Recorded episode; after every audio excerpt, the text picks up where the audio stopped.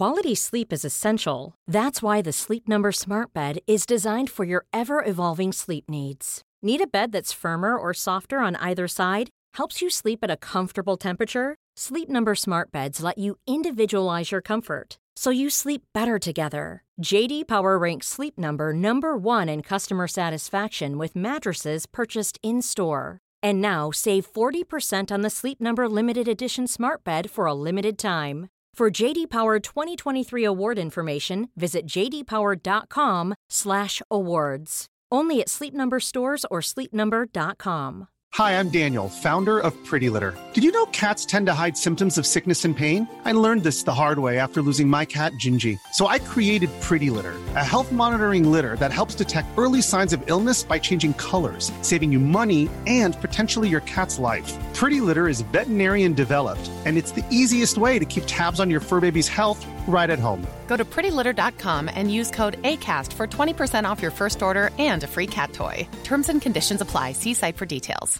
Mom deserves the best, and there's no better place to shop for Mother's Day than Whole Foods Market. They're your destination for unbeatable savings, from premium gifts to show-stopping flowers and irresistible desserts. Start by saving 33% with Prime on all body care and candles. Then get a 15-stem bunch of tulips for just $9.99 each with Prime. Round out Mom's menu with festive rosé, irresistible berry chantilly cake, and more special treats. Come celebrate Mother's Day at Whole Foods Market. Hola gente, bienvenidos a una emisión más de este podcast. Esperemos que sea un podcast ya de sus favoritos. Eh, estamos en una ocasión más con la, el crew de siempre, los titulares, que ahora eh, nos tocó estar solitos. Eh, Negas, ¿cómo estás? Bien, tú, hola, ¿cómo están todos? También. Y pues, como siempre, también tenemos al puto amo, a Dharma. Hola, buenos días, buenas tardes y buenas noches a todos. ¿Qué tal? Encantado de estar aquí una semana más. pues bueno, hoy les traemos un episodio más relax porque pues ya ya hemos eh, tenemos ahí unos en, en, la bandeja que son un poquito así elevados o, un poquito más difíciles de, de, de, seguir. Entonces pues ahorita es relax. Ahorita vamos a, a pasarlo la chido, vamos a disfrutar el, el rato y a conversar. Y pues el tema de ahora es los cómics o el, o el, manga, en este caso, que nos marcaron nuestra infancia. Y pues para eso pues tenemos aquí a, a, un experto conocedor de la materia que nos va a ilustrar en el camino del, del arte contemporáneo de las historietas, el señor Dharma. hola, hola de nuevo. qué bonito, qué bonito lo pintas. Esto si lo hubieras dicho hace 15 años, en vez de en vez de historiador de, de historietas contemporáneas, hubiera sido un, el friki nerdo otaco Dharma. Sí.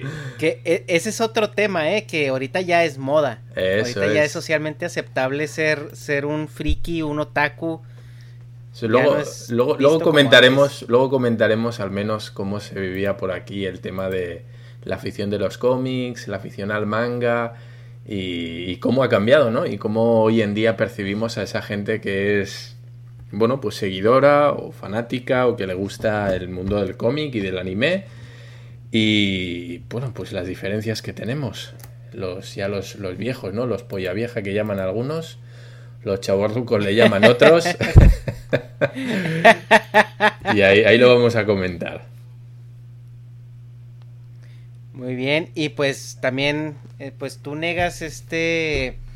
Quiero empezar contigo, Negas, porque entiendo que tú no eras eh, de cómics y esto pues tiene también que ver con que, pues yo, yo que crecí en México, la cultura del cómic no era pues tan mainstream o no estaba tan accesible. O sea, porque yo de niño no recuerdo que hubiera visto tiendas dedicadas al cómic o, o, algo así. Tenías que ir como que a, la, a una librería muy, muy famosilla en Chihuahua que se llamaba La Prensa. Y tenías que ir ahí a, a, directamente a comprarlos, ¿no? Y estar como muy, muy, muy metido en ese submundo para, pues, para llevarle el orden o, o, o llevarle el hilo de las cosas. Simón. Pero después, bueno, al menos yo después con la era digital, pues sí me metí mucho a los cómics, pero tú negas, ¿qué experiencia tienes con, con ese mundo? Yo pues mi experiencia era más, creo que, o sea, cuando estaba la caricatura de los X-Men, de los X-Men, esa sí era, pues de ahí de niño, pues comprar el cómic de los X-Men y que era pues poquillo más historia que el cómic, digo que la serie. Y así que, ay, qué padre. Pero no me gustaba, o sea, lo compraba pues porque nomás me gustaba Gambito, güey. Pues Titania era acá, pues, mami, güey.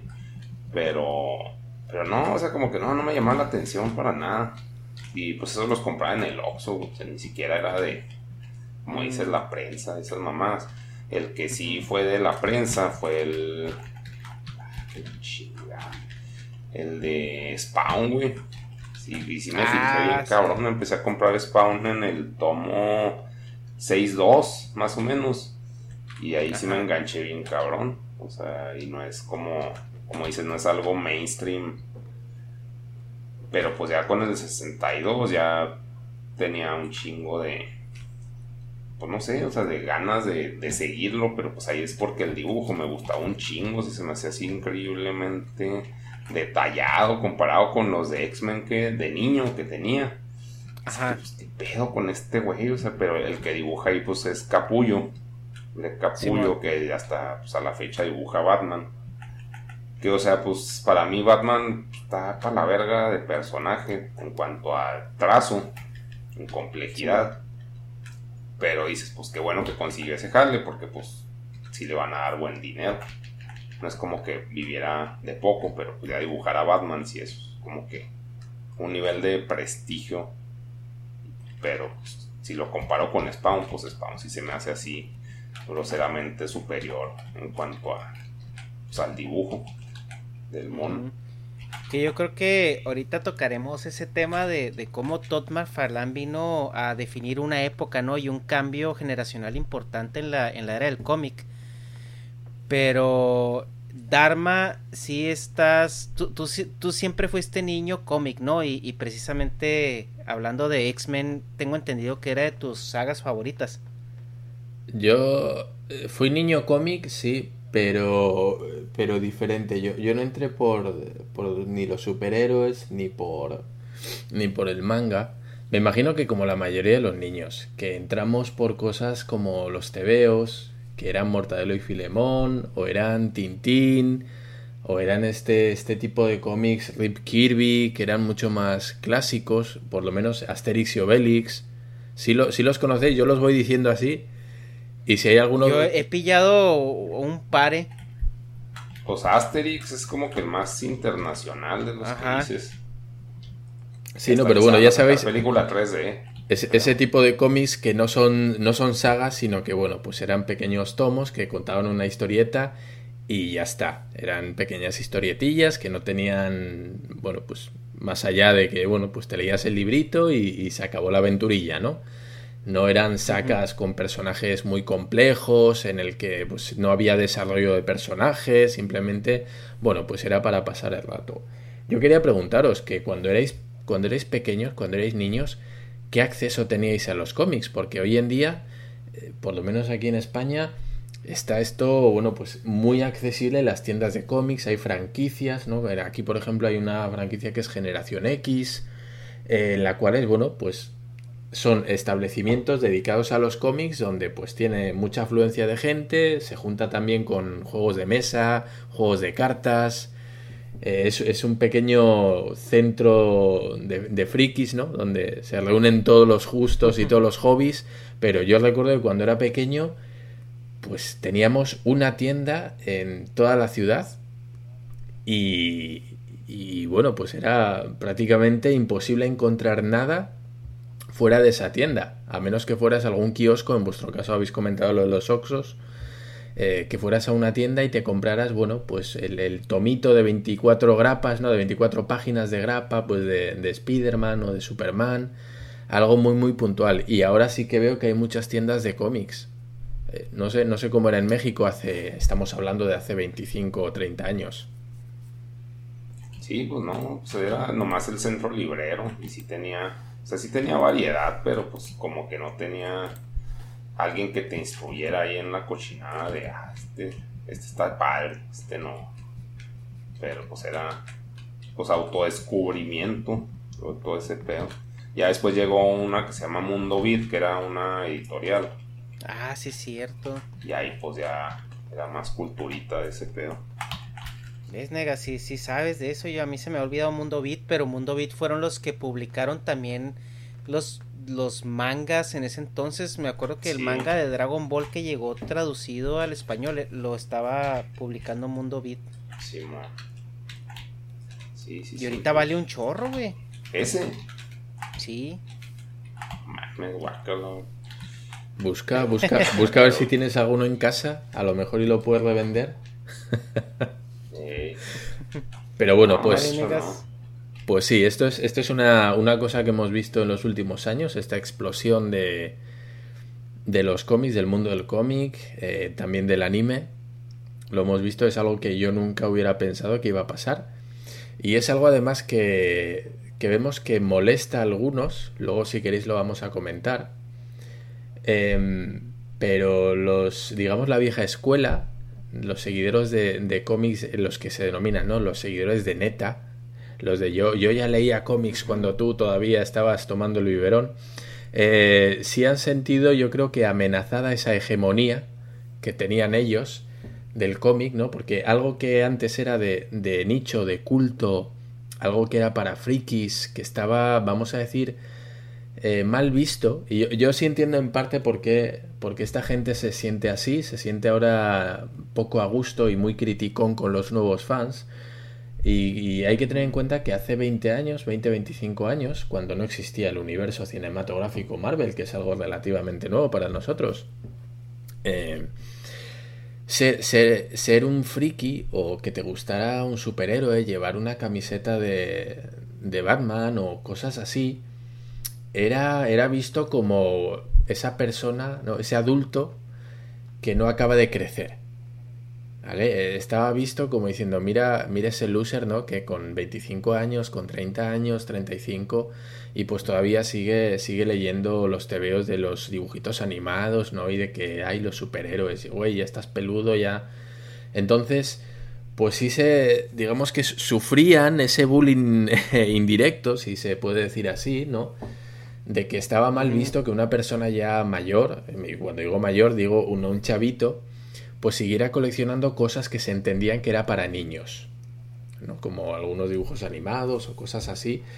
Entonces es gente que ha venido de, de sufrir una especie de repudio social, si podemos decirlo así, estoy exagerando, ¿no?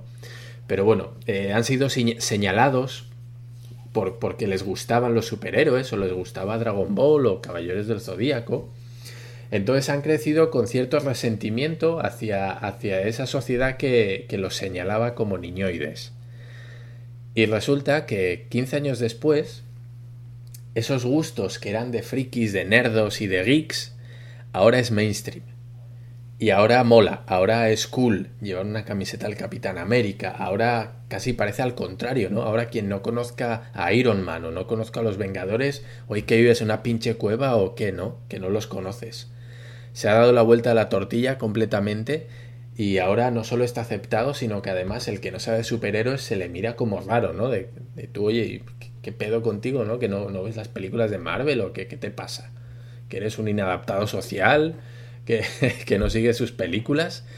Entonces, eh, yo creo que esta gente, como ha visto, ha visto ese, ese cambio tan brutal pues se sienten como que ese, ese campo en el cual ellos se habían hecho fuertes, ese bastión que era, bueno, pues mira, somos cuatro, somos cuatro gatos, pero nos hacemos fuerte entre nosotros, ¿no? Nosotros no nos entendemos, somos los, bueno, pues los repudiados de la sociedad, pero nos da igual y ahí le seguimos. Y de repente ven como un vergo de chavitos que nunca se la tuvieron que pelar para ser aficionados o fans de, de Marvel, de DC, de Image, de estas cosas Ahora de repente se les, se les regala todo. De repente si está cool y si todo el mundo lleva camisetas y chapas y, y no sé, y ropa y pósters, ¿no? Entonces ellos dicen, güey, ustedes no se la tuvieron que pelar, ustedes no sufrieron como sufre un verdadero fanático, ¿no? A ustedes no los señalaron como, como geeks, como, como losers. Ustedes no son estos fans de neta, ¿no? Y eso es algo que, que yo he visto mucho, obviamente, en gente ya que alcanza los 40 o que pasa de los 40. ¿Cómo lo veis vosotros? ¿Entendéis esto? ¿Entendéis esta sensación de esta gente ya de cierta edad? que, mira con desprecio a estos nuevos fans, que lo han tenido, vamos a decir, fácil, entre comillas, para acceder al mundo de los cómics y los superhéroes? Pues al menos yo sí entiendo tu punto porque tiene, tiene todo el sentido, ¿no? O sea, esta gente que, pues, negas, no me dejará mentir, en México en, en los noventas crecer y decir que te gustaban los cómics o las historietas y ya estando en la secundaria o incluso en la preparatoria, pues era cargaba un estigma muy grande, ¿no? O sea, incluso el jugar Yu-Gi-Oh, que yo jugué Yu-Gi-Oh a finales de la secundaria y casi toda la prepa. Era así como, ay, pinche rarito o, este como que si, si, te veían mal, o sea, la, la gente en general, aunque no lo entendieran porque para ellos era así, hay cosas de otakus. Entonces, tú, tú entendías el juego y entendías el gusto y pues aceptabas el estigma, ¿no? Y pues encontrabas maneras de sobrellevarlo de o de ser un poco más integral o incluso pues apechugar y ya no. En, mi caso sí recibía comentarios de, de que ay no mames que juegas Yu-Gi-Oh! Pero fuera de ahí pues nadie me hizo bullying por eso, ¿no? Eh, pero yo sí veía gente que realmente la sufría porque pues era gente pues que nosotros consideramos raritos, ¿no? O sea, incluso dentro de los mismos raritos había otros más raritos. la élite, la élite. Sí, güey. Y esa gente sí, sí se la fletaba bien, bien gacho porque era, pues, difícil. Ellos sí sufrían bullying del de, de veras, ¿no? O sea, por, por sus gustos o por su forma de ser. Entonces, ahora que esa gente ya de grande vea que güeyes de su edad, güey, de treinta y tantos años, traigan una playera de como por el ejemplo más típico es la gente que trae las playeras de los Ramones y nunca ha escuchado una rola de ellos, güey. Entonces, ves gente que ya trae playeras de, de, de Dragon Ball, güey, o playeras de, de cómics o cosas así. Y la gente, ay, no mames, qué chingón está tu playera. Pues yo hasta cierto punto sí puedo entender ese resentimiento, ¿no? Así de, de que, güey, no, o sea, a mí me crucifican por esto y y ahora ese güey que no la sufrió y que está carita y todo, y pues se pone una playera y ya las morras le, le dicen, ay, qué cool. Pues sí. A ver, Negas, que yo, estoy seguro que tú eras de los que les hacía bullying. Tú les quitabas la merienda en, el, en el recreo, ¿a que sí? no, no, pues yo era ñoño también. Pero, pues, ¿qué, ¿qué puedo decir de ese pedo? Pues sí, pues que a mí o sea, como que lo molesto es que se haga, para mí siempre, es que se haga un pedo enorme. Entonces alguien que pues de tiro no sabe bien qué pedo, o sea que, ah, pues medio me gusta y lo compré, es de que, ah, cállate, es como un comprafuncos, güey. Güey, que tener una playera de Batman y lo bati papá. Ese que pendejo, güey, o sea, como que ni sabes, mamón. O sea, y yo tampoco sé de Batman, güey, pero o sea, como que ese es el el pinche, como, se puede decir, pues coraje, resentimiento de que pues, estás todo meco en este pinche tema, ¿para qué te las das de vergas? O sea, y no que se las dé de vergas, sino, o sea, pues como que traiga, como que es vil simbolismo, es como si traes una suástica, eso no te hace nazi, pero pues a te ven mal. Entonces, casi que no, no vas a estar aprobando necesariamente la pinche cultura y menos conociéndola y eso es lo que a mí me da cringe. No de que, o sea, si, si fue un, si veo, pues ves un gordo cliché con playera de Batman, dices, pues sí, sí le va, porque pues ese güey es un estudiado probablemente. de la materia. De la, ñoñería, güey. Pero, sí, pertenecía al círculo interno, ¿no? De, de los geeks. Ajá. Como que ese güey juega Dungeons o una mamá así. Oye, pero... ¿Cómo que te... La madre que te... Bueno, luego, hablamos tú y yo, que tengo, tengo algo que decirte. En fin. Eh... no, pero... Eh... Dragons te gusta? yo sí juego Dungeons. yo sí juego Dungeons, ¿qué pedo? Y al Hero Quest y a todas estas cositas. de, de goblins y los orcos y esas cosas.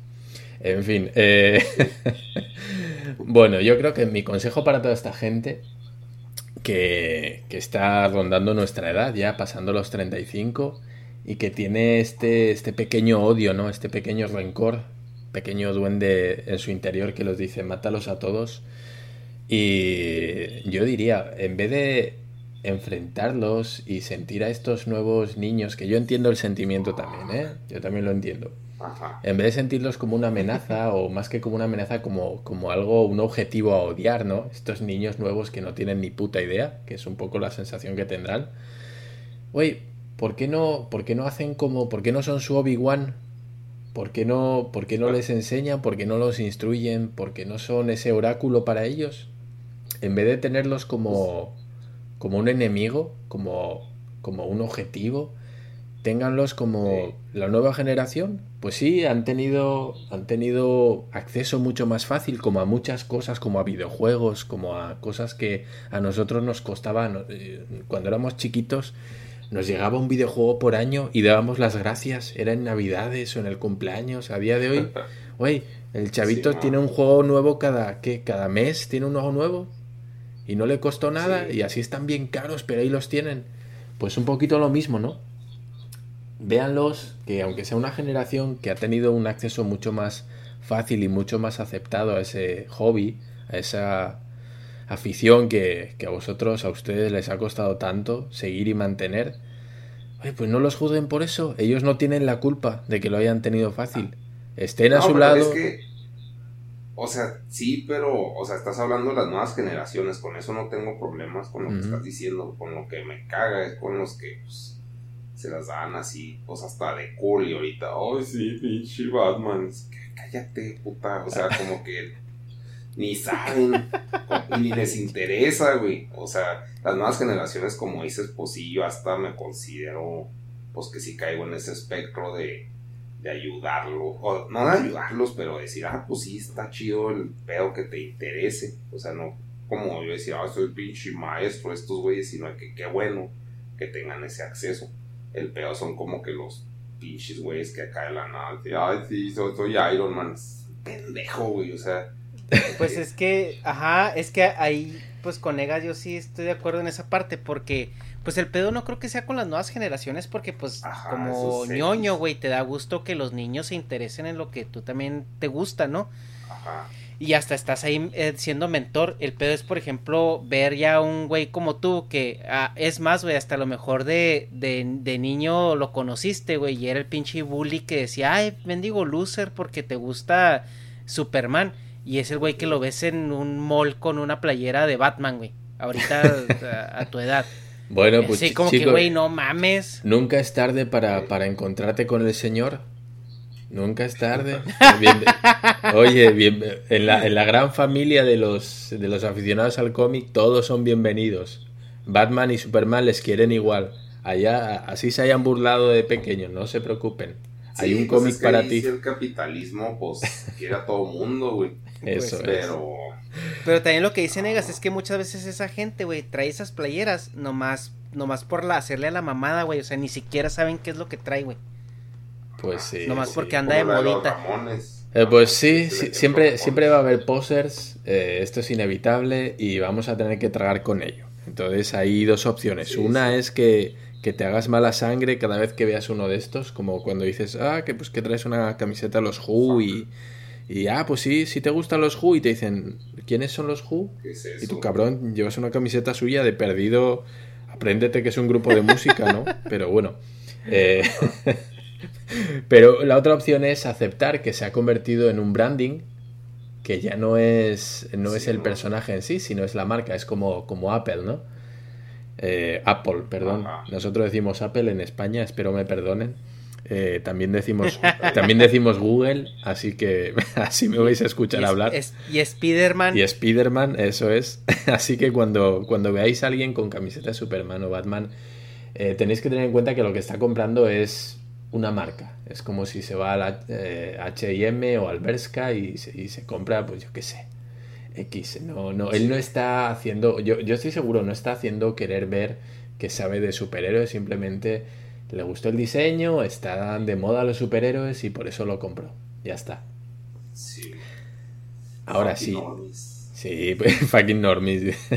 Pero bueno, pues es un poco el nuevo fandom que ha tocado, ¿no? Eh, ya dejó de ah, ser algo de nicho eh, para ser algo mainstream y tenemos que aprender a, vivir con ello, como si fuera algo que sufrimos, ¿no? Pero bueno, quiero decir, tenemos que aceptar que esta es la nueva realidad de los superhéroes, que la gente se, lo compra porque sale en la tele o sale en el cine, está de moda y, oye, pues eh, por mi parte, bienvenido sea. Bienvenido sea porque primero nos hemos quitado el estigma, la gente que nos gustaba el cómic de, de raritos, ¿no? De inadaptados o de niñoides y yo creo que eso siempre es algo bueno. Y cuando algo se hace mainstream, para lo bueno y para lo malo empieza a tener mucha más difusión. Y cuando el mercado ve que algo se vende, empieza a producirlo en masa. Y lo que antes era complicadísimo de conseguir, como podía ser, no sé, una figura de un superhéroe, ahora tienes a punta pala lo que quieras, mucho más barato y de, de una calidad más que aceptable. Así que yo ahí no, no le veo ningún reparo más allá de que, bueno, pues empiece, empiece el mundo del cómic a verse afectado en ciertos puntos que ya lo comentamos en otro podcast, pero bueno, lo vamos a dejar aquí. Em, y bueno, pues quitado este primer punto, yo quería preguntaros, ¿cuál fue vuestro primer cómic así oficial? El que, el que os desvirgó, el que os quitó la virginidad, ¿con, con cuál? pues vas tú, porque pues yo ya dije. Ah, es pues, verdad, es verdad. En, el ah, caso de Negas ha dicho que era Spawn de Todd McFarlane, luego pasó a ser efectivamente el dibujante Greg Capullo, pero tú te desvirgaste con un cómic que es muy darks, porque es muy duro, ¿eh? Negas. Ah, pues Negas acá pues este... Es que también ahí, pues, o sea, pues el... Como que lo que me atrapó inicialmente fue el dibujo, pero pues la trama sí, pues que era el pinche, pues un enviado del diablo como que eh, el dibujo de McFarlane con respecto a Spawn no me gustaba. Como, o sea, sí sabía de que ah, era un mono cool porque hasta vendían los monos en Walmart y decía, ah, qué chido, pero hasta que entra Capullo y, o sea, lo, pues lo rediseña, ya, para mí sí fue que no mames, este güey sí viene a pegarte. Y antes era como que un mago, lo veía como que un mago con capa, como un Doctor Strange que no conocía al Doctor Strange, pero o sea, como que se me hace un diseño, pues, malo. Y el otro güey era, pues, un, un mamado nomás, así pone chingas, entonces como que era más jimanesco, por decirlo así. Y pues de que, pues, no le salía nada bien, o sea, pues, pinche, siempre se estaba cargando la verga y, pues, no por cierto, sé, la... que era esa pinche... Si era un misfit, o sea, si era un inadaptado en el infierno, o sea, ya para estar sea, ya para ni siquiera ser querido ahí donde pues, ponen ahí, no quieren a nadie, güey, pero o sea, pues, como que si era así pinche vómito en todos los sentidos, no sé, se hacía chida, interesante la idea y pues el hecho que acababa pues matando a pues, al diablo. No sé si también mata a Dios y lo mata, ya más adelante, porque yo le paré. Ya, no, no recuerdo yo. Ángel Medina. Sí, yo también leí hasta el número ciento y pico, pero no, no recuerdo ya apenas. Sí, como que Ángel Medina, pues ya se me hacía un dibujante más clásico, que involucraba más líneas para hacer sombras. Y como que Capullo, pone que él no los pintaba, pero pues la... Sí, pues cambia un chingo.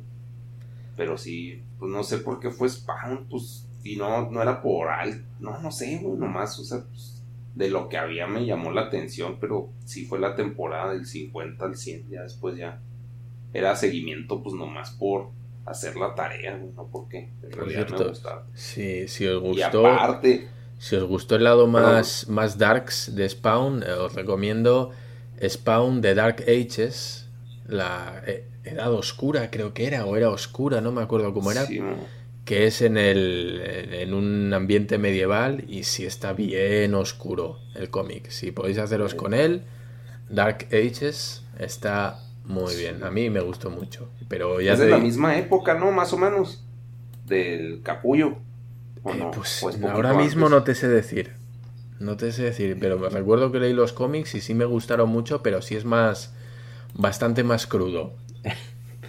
Así que tú, tú te fuiste por la vía dura, ¿no? Tú dijiste, a mí me gusta. Pero es que también, o sea, perdón, es que estaba muy complementado con las figuras, o sea, las figuras de McFarlane eran así, no mames, se van entre las patas a muchos juguetes. Entonces, eso también aderezó mucho que me gustara mucho, pues, Spawn, que tenía una línea de figuras, aunque no eran fáciles de conseguir en México, pero pues se puede decir baratas y muy detalladas costaban como 20 dólares. Y era así que, ah, pues qué chido. Oye, por cierto, ¿llegaste a ver la película en el cine? No, no, no, no. No, no, no, yo sí, yo sí caí. Yo sí caí. Sí. Pero ¿Y bueno. ¿Sí te gustó o era así de que.? No, pues, pinche, pinche mierda digital. Pero bueno, pues él lo disfrutaba. Pues eras un niño y y no está mal, ¿no? Ahora mismo lo ves y dices tú, no mames, güey, pinche mierda. Sí, sí. Pero, pero, pero en su época, oye, tenía su aquel. Y Violator estaba, a mí me gustaba mucho el payaso. Ya cuando se transformaba en el demonio, ya era bastante feo. Y sobre todo apestaba el, el CGI de Malevolgia. Era, no, tremendo feo. Pero lo que era el personaje del payaso estaba muy, muy bien hecho. A mí sí me gustó. Así que es Spawn para ti. Creo que es insuperable. A menos que Ernesto diga Berserk o algo así. No, no, no mames. ¿Tú con qué entraste, Ernesto? No, yo la verdad sí entré con algo así súper rosa y, hasta se van a reír pues, eh, por, por mi primer cómic, por así decirlo, pero yo empecé con los cómics, no sé, pues Negas a lo mejor se acuerda, pero había unos cómics como de Capulina y Tinieblas, güey. Mames. ¿Te acuerdas, güey, de esos? Pues no, pero, o sea, pues me acuerdo que salía un programa culerísimo. Sí, güey, era. Eran unos cómics que, pues, a mí me. Unos libritos que un, tío mío me regalaba cuando estaba muy, muy niño. Eran cómics muy, muy, muy rosas, güey. O sea, así, cabrón. Pero como cómic, ese era. Fue mi primer cómic de niño, ¿no?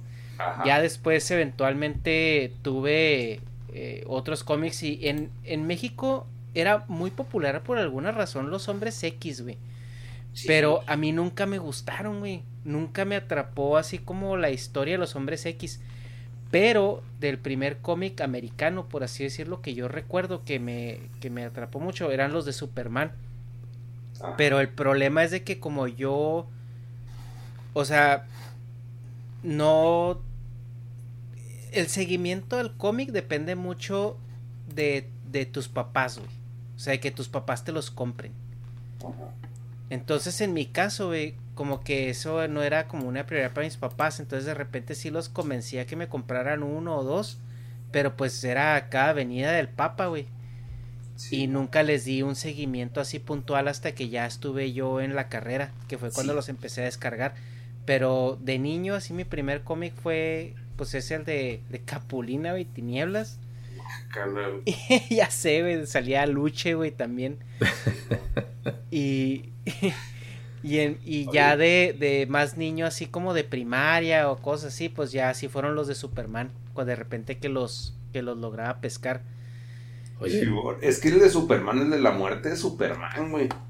O sea, si era así como que para adultos, yo estaba en primaria y lo tenía el hermano de un amigo. Y era toda la saga de la muerte, así como que no mames que se murió, mamón. O sea, como niño, eh, o sea, como que presenciar la muerte, pues de un dios, güey. O sea, no lo ves como un dios, pero pues como un güey que nadie le gana, como un Goku. Ajá. Y que ya no va a volver. O sea, es de que ya se murió, güey. Así, así, no mames. Pero sí fue. No lo compré ese, pero sí me llamaba mucho la atención. Ese pinche cómic. Pues ese yo no lo leí, güey, ni nada. O sea, te digo que eh, algo que sí. Pues cuidaban mucho mis papás, güey. Era así como lo que consumíamos en cuanto a, a contenido, pues de niños, ¿no? O sea, por ejemplo, yo tuve juegos de. De, por ejemplo, de Super Nintendo. O sea, mis, mis papás nunca nos compraron acá juegos eh, violentos o cosas así como que sí cuidaban. Entonces, ¿cómo chingados los, veías los caballos del zodiaco, mamón? Pues porque se, les escapó ese pedo, güey, no sé. Es que está bien raro como la brújula así de, de censura en mi casa, güey. Porque como, no sé si los caballeros del zodiaco fue así como que, bueno, pues todo mundo lo está viendo, güey. Es así como que todo el mundo está, o sea, si, si le quito los caballeros y a Goku este pendejo, pues lo van a bullear en la, en la escuela, güey. Entonces yo creo que por eso mis papás acá dijeron, no, pues preferimos acá que, que vea ese pedo. Pero como que nunca fue tema, güey. No sé si es porque mi papá nunca cayó en cuenta de lo, de lo que era la, serie o, o, mi mamá tampoco, güey. Como que no ponían atención a lo que veíamos. Recuerdo que lo único que sí teníamos acá turbo prohibido eran los Simpson.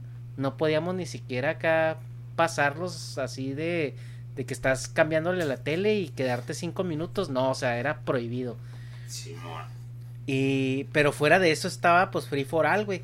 Pero sí me acuerdo que en los contenidos así de lectura y de y de videojuegos sí, mis, sí pasaban un filtro muy importante con mis papás. Por ejemplo, un amigo tenía un cassette, un juego que todo el mundo se acordó del que se llama Killer Instinct.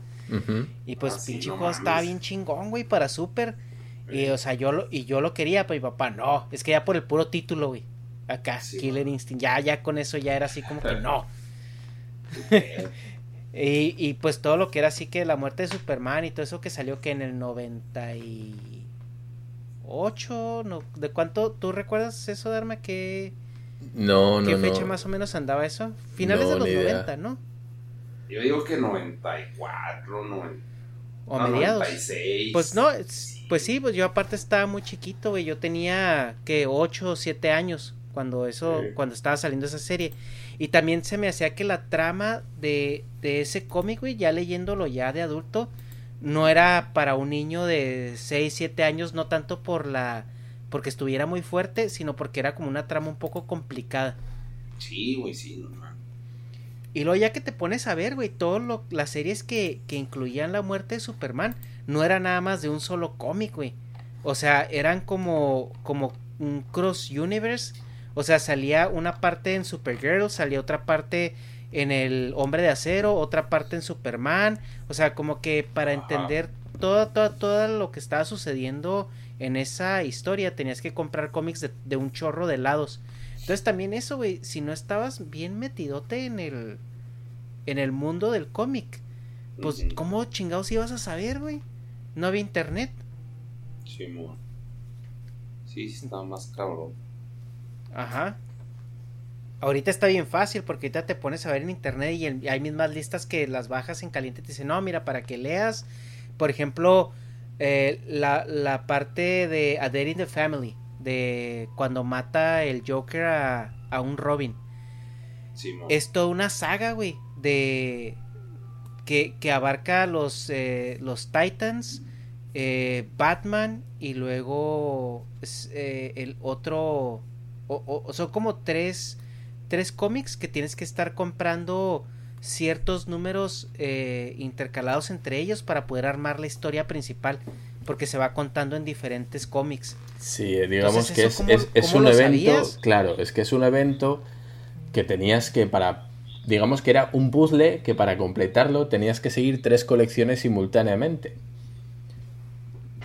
Entonces, pues sí, como tú dices, eh, eso estaba muy bien para la gente que ya estaba metida en el mundillo y que entendía de eso, cómo iba, pero para un para un niño, ¿no? Para un muchacho pues era complicado porque ya se nos hacía complicado acceder a, un cómic de vez en cuando como tú decías no eh, cuando ya los papás nos querían comprar uno porque le habías insistido y cómpramelo y cómpramelo y cómpramelo. Así que para, para seguir ya no solo una colección sino tres pues era prácticamente imposible no sí, claro. Y más en México que sí tenías este como esa barrera de, eh, la adquisición económica, ¿no? O sea, porque un cómic, pues no sé, te costaba 20, 30 pesos a lo mejor en ese entonces, o ponle que te costara 15 pesos en ese entonces. Eh, estar comprando uno cada semana o tres cada semana, o sea... No, pues era cada mes. O sea, ya como no sé, o sea, en, en, una, en una casa de clase media donde, donde tienes dos hijos y, y, pues, o sea, cosas que mantener, pues como que eso sí se puede volver un gasto pues inútil, ¿no? Si yo me acuerdo que para que me compraran una revista Club Nintendo era así como que tenía que portarme bien tres semanas y tener un logro importante a lo mejor en la escuela para, para convencer que me la compraran, porque era algo así como que, pues que para qué, o sea, es una revista, ¿para qué? Por cierto, he tenido, he, tenido que. Perdona, dime, Nevas. ¿El tuyo cuál es? ¿El pinche cómo? Sí, no, os iba a comentar. he tenido que mirar qué puñetas era Capulina y Tinieblas, porque a mí no tenía ni idea. Y estoy viendo aquí que Capulina era un investigador, el investigador Capulina. Es una especie de inspector Clouseau, ¿no? Tipo. Ajá. sí. Tipo Sherlock Holmes. Y era. Sí. Sí, mira, eh, para ponerte en contexto, Capulina era un humorista muy, muy blanco de los años 80 y 70 Y cuando llegamos a los 90 le dieron una serie en televisión que era una serie sosa, rosa, era para niños, o sea, ahora para lo que ahorita serían así como, no sé, los Teletubbies, por ponerlo de alguna manera, así era como el tipo de, de trama, ¿no? Que llevaba la serie de Capulina. Era así para, para niños chiquitos. Y luego el Tinieblas es, es un luchador mexicano de tipo El Santo y todos estos, ¿no? Sí, famosísimo. Ok, ok. A mí me pilla fuera de juego, digo, ¿quiénes son Capulina y Tinieblas? Digo, son como capa y puñal o qué, superhéroes. Y, y no, no, no, no. If you're struggling to lose weight, you've probably heard about weight loss medications like Wigovi or Zepbound, and you might be wondering if they're right for you. Meet PlushCare, a leading telehealth provider with doctors who are there for you day and night to partner with you in your weight loss journey. If you qualify, they can safely prescribe you medication from the comfort of your own home. To get started, visit plushcare.com slash weight loss. That's plushcare.com slash weight loss. plushcare.com slash weight loss. Hi, I'm Daniel, founder of Pretty Litter. Cats and cat owners deserve better than any old-fashioned litter. That's why I teamed up with scientists and veterinarians to create Pretty Litter. Its innovative crystal formula has superior odor control and weighs up to 80% less than clay litter. Pretty Litter even monitors health by changing colors to help detect early signs of potential illness. It's the world's smartest kitty litter. Go to prettylitter.com and use code ACAST for 20% off your first order and a free cat toy. Terms and conditions apply. See site for details. Ok, vale, pues localizados ya. Eh, en mi caso fue el cómic de, bueno, ahora le llaman Venom. Eh, en su época era Veneno y creo que en España sigue siendo Veneno. Eh, con el Spoiler alert, Armas, siempre fue Venom. Siempre cállate, tipo, cállate.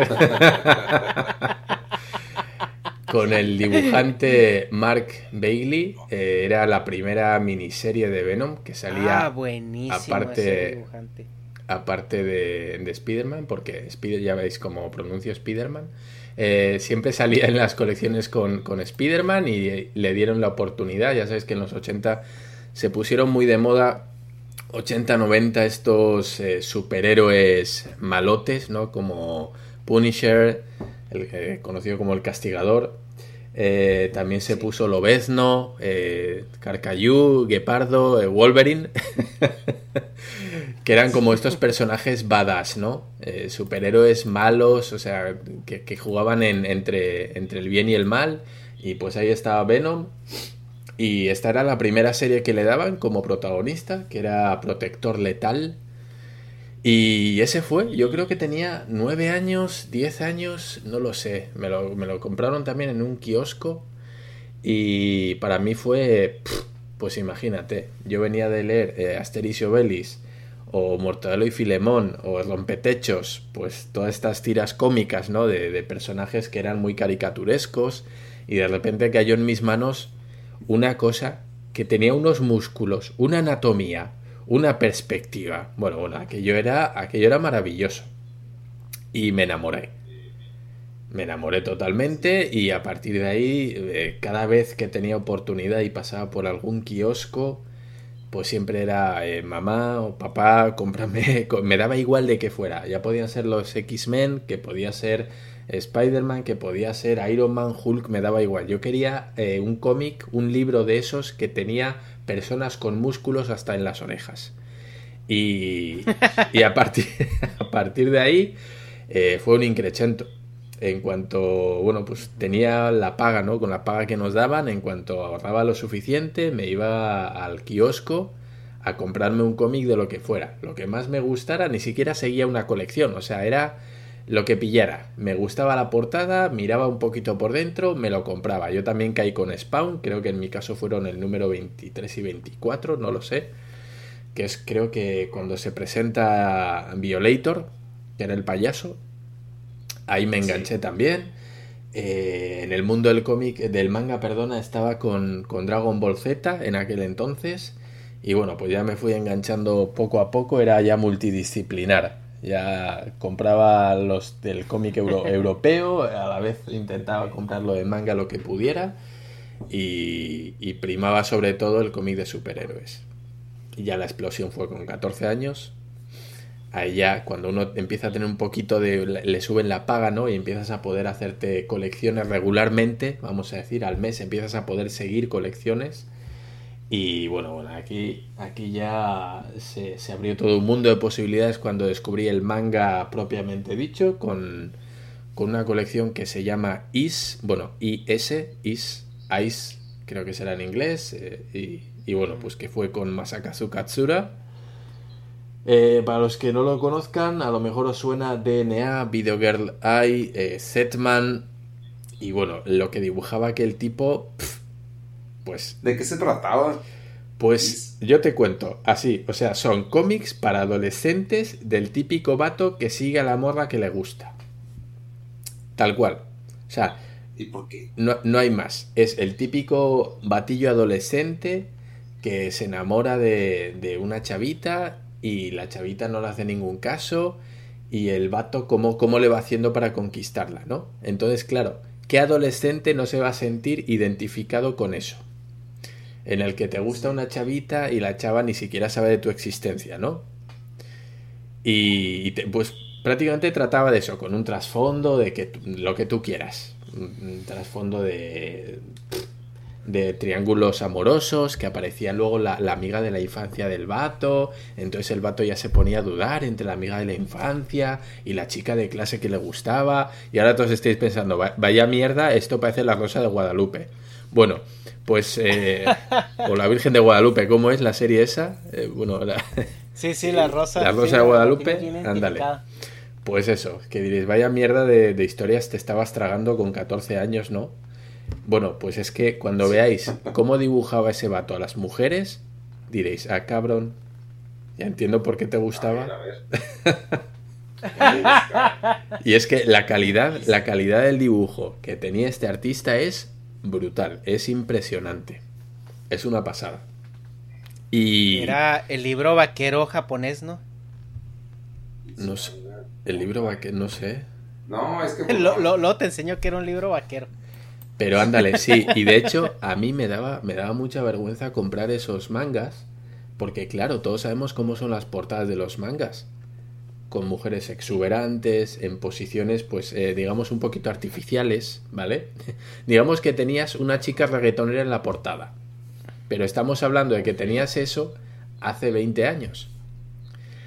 Claro, y no era tan habitual. Ahora ya, pues todo el mundo ha visto que, que los personajes que si Nami de, de One Piece, que si, no sé, otros personajes como que bien voluptuosos, ahí están en la portada y no hay pedo. Pero pues hace 20, 20 y pico años, pues sí había pedo, porque parecía que te estabas comprando una revista cochina.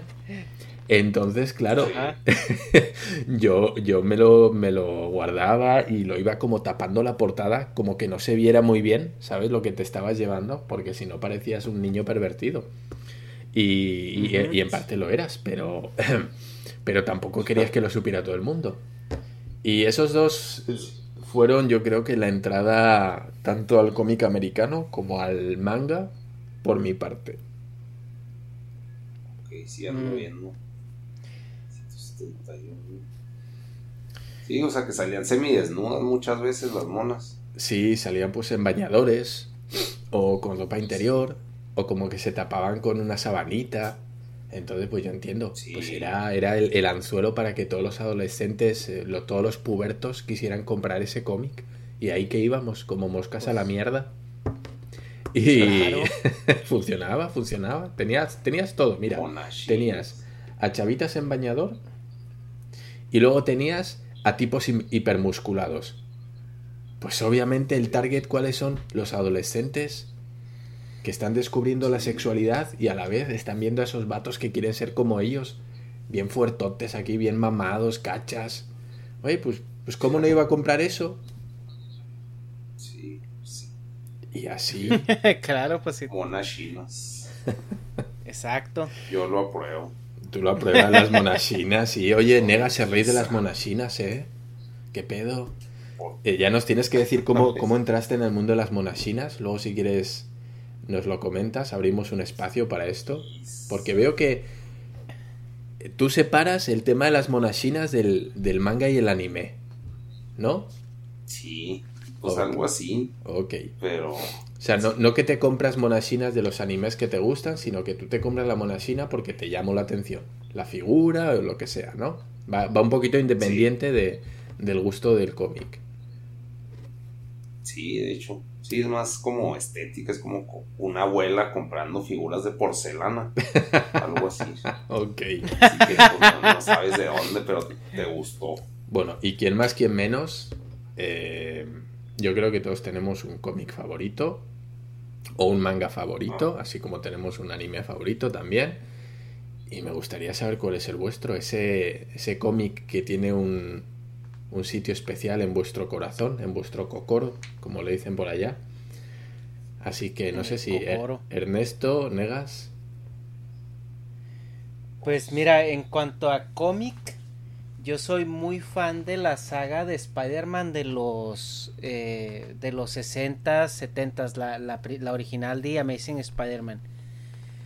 Y para mí la saga del Duende Verde donde se muere Gwen Stacy, yo creo que eh, es de esas portadas de cómics que si no lo has leído, cuando ves la portada, sabes, o sea, la has visto en algún lado. Es como una portada súper comercial. Eh, que viene siendo el de Amazing Spider-Man desde el capítulo 117 hasta el 125, que trata pues, de, de los, los tomos finales de la vida de Gwen Stacy, cuando el, el duende verde la, la, mata, que de hecho, bueno, pues no, no, no por contar spoilers, porque pues ya salió algo parecido en la película eh, con Andrew Garfield. sí. Pero eh, que el duende verde la avienta, ¿no? De, de un edificio. Y que Spider-Man la recoge antes de que, antes de que caiga al suelo. Pero cuando Spider-Man la recoge, ya estaba muerta. Entonces que le, explica el duende verde que sí, pues es que se mueren en la caída, o sea, no se mueren del putazo. Y pues Spider-Man pues se, se, enoja, ¿no? Se encabrona como nunca antes en su vida y va... Y es la primera vez que ese instinto asesino de Spider-Man despierta, ¿no? Y es cuando dice, o sea, ya valiste, o sea, te va a matar.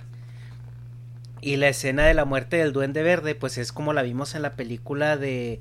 de eh, Raimi de, de, Sam, Raimi, de las películas donde sale de Sam Raimi, que es donde él se, se impala con su propio deslizador, ¿no? Y ese, de ahí viene esa escena de muerte del, del duende verde.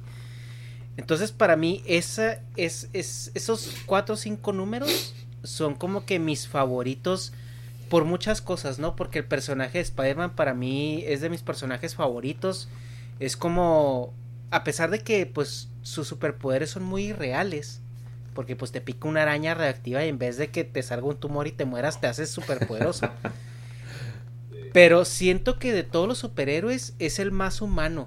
O sea, porque no tiene este vehículo del dinero que tiene Batman. Eh, no es como tan súper inteligente como Tony Stark o como, o como Bruce Wayne. Y se me hace un balance muy muy bueno porque ves mucho su parte humana, que es algo que no se ve en los otros superhéroes, ¿no? O sea, por ejemplo, a Superman no le duele nada, güey. Superman no conoce lo que es un raspón, un rasguño. Eh, Batman pues tiene todo el dinero del mundo y es un psicópata. Y, y, Tony Stark pues es un playboy que también pues tiene todos los medios y recursos disponibles para él, ¿no? Y no, no son personajes tan humanizados como Spider-Man, entonces por eso para mí es como de mis cómics favoritos, para por ver estos cambios, ¿no? O sea, yo nunca he visto en Batman o en Superman una, una mira de odio, de que te voy a matar, o sea, ya me sacaste mis casillas. Y en Spider-Man sí lo hemos visto en un par de ocasiones. Entonces, y, siento que... La época que más te gusta es, eh, creo que es John Romita Senior, ¿no? Creo que es el, sí, que dibuja sí, sí, sí. Lo de John, Romita, eh, e incluso después también eh, Mark Bagley, te me gustaba mucho también cómo lo hacía. Sí. Pero, pero la época de John Romita, las paletas de colores, los dibujos, las, perspectivas, las perspectivas que él manejaba, el argumento que tenía la serie en ese entonces, para mí es, así como, como este, mi parte favorita y también raspando poquito a Ditko. Steve eh, Ditko, sí. En, los últimos, sí, en, los últimos eh, eh, issues que él, que él coloreó, que de hecho a mí se me hace muy padre porque después de que Ditko dejó de, de dibujar Spider-Man, como que se respetó el estilo poquito. O sea, veías ciertas cositas, ¿no? De, de, de dibujos que era más como ocupado, o más... La, la, palabra en español se me va, pero como más busy, o sea, toda la escena tenía más, más elementos. Salud. Adiós. Salud. Pero, pero el estilo se estaba ahí todavía. Eh, entonces se me, se me hizo muy muy padre toda esa, toda esa parte de, de John Romita en específico eso. Y eso es en como los cómics vintage, ¿no? Porque pues de los nuevos hay un eh, hay una, una serie de Black Label que salió el año pasado que se llama El último el, el, último caballero en la tierra, que es una de de Batman y como la historia está muy muy muy muy chida y, y el diseño, los dibujos, Obviamente está dibujada por, por Capullo y Snyder. Pero toda esa historia está muy, muy fregona. Entonces se la recomiendo ampliamente si no han tenido chance de, de leerla. El, último caballero en la tierra todavía se consigue. Pero está que te revienta la cabeza. O sea, todo. Se llama The Last Night on Earth ahí para decirles, es, es un mundo como posapocalíptico, nadie entiende qué fue lo que sucedió, pero Batman acaba divagando en ese mundo con la cabeza del Joker. Y, y, ahí es donde e, está bien, es que lo que más me voló la cabeza de ese cómic es que el cómic lo está narrando el Joker. O sea, está así como que el Joker es la voz de la razón. Porque eh, cuando salen los pensamientos del narrador, que es el Joker, dice, nunca había visto al Bats así de, deprimido o nunca había visto esta sensación en él o ahí fue cuando yo le dije tienes que ver las cosas con calma o sea como que el Joker siendo todavía Joker porque todavía tiene esos dejos pero como que la situación ameritaba que pues se unieran no estas dos personas y aunque Batman siempre tenía el temor de que el Joker lo lo traicionara pues el desarrollo de, de toda la escena eh, está está muy cabrona, está muy bien hecha. Y en esa parte pues se muere Superman porque siempre que hay un mundo posapocalíptico que nadie puede arreglar, Superman tiene que estar muerto o tiene que ser el malo, a huevo. No puede haber un mundo posapocalíptico donde Superman esté todavía presente y no pueda controlar las cosas. Y eso lo vimos en la también en el cómic de de este de Kingdom Come que es un muy, muy, muy buen cómic. Eh, el, dibujante es Alex Ross, ¿verdad, Dharma? Sí, sí, así es. Pero, pero ese cómic parte de la premisa que todo está de la mierda porque Superman se agüitó y se retiró a no sé dónde y no quiere participar. Y en cuanto el vato regresa, es cuando ya todo se soluciona, ¿no? Entonces, siempre es como que tienes que, tienes que encontrar una manera de sacar a Superman de la ecuación para que el mundo de DC tenga una trama interesante. Bueno, entonces nos comentas que el cómic de, Spider-Man, a mí había, había una anécdota que me hacía mucha gracia, no sé, no sé dónde lo leí o a quién se lo, se lo escuché, pero decía, ¿no? Que Spider-Man pues era un poco el, superhéroe pringao, Aumentaba porque, claro, en los cómics aparecía el Capitán América y todos los delincuentes asombrados, ¿no? Como intimidados. Uy, no, el Capitán América vamos a huir. O aparecía Iron Man y todos los, los ladrones se cagaban encima. En cambio, aparecía Spider-Man y, el robabolsos se le enfrentaba, ¿no? Le iba con el cuchillo. Ajá.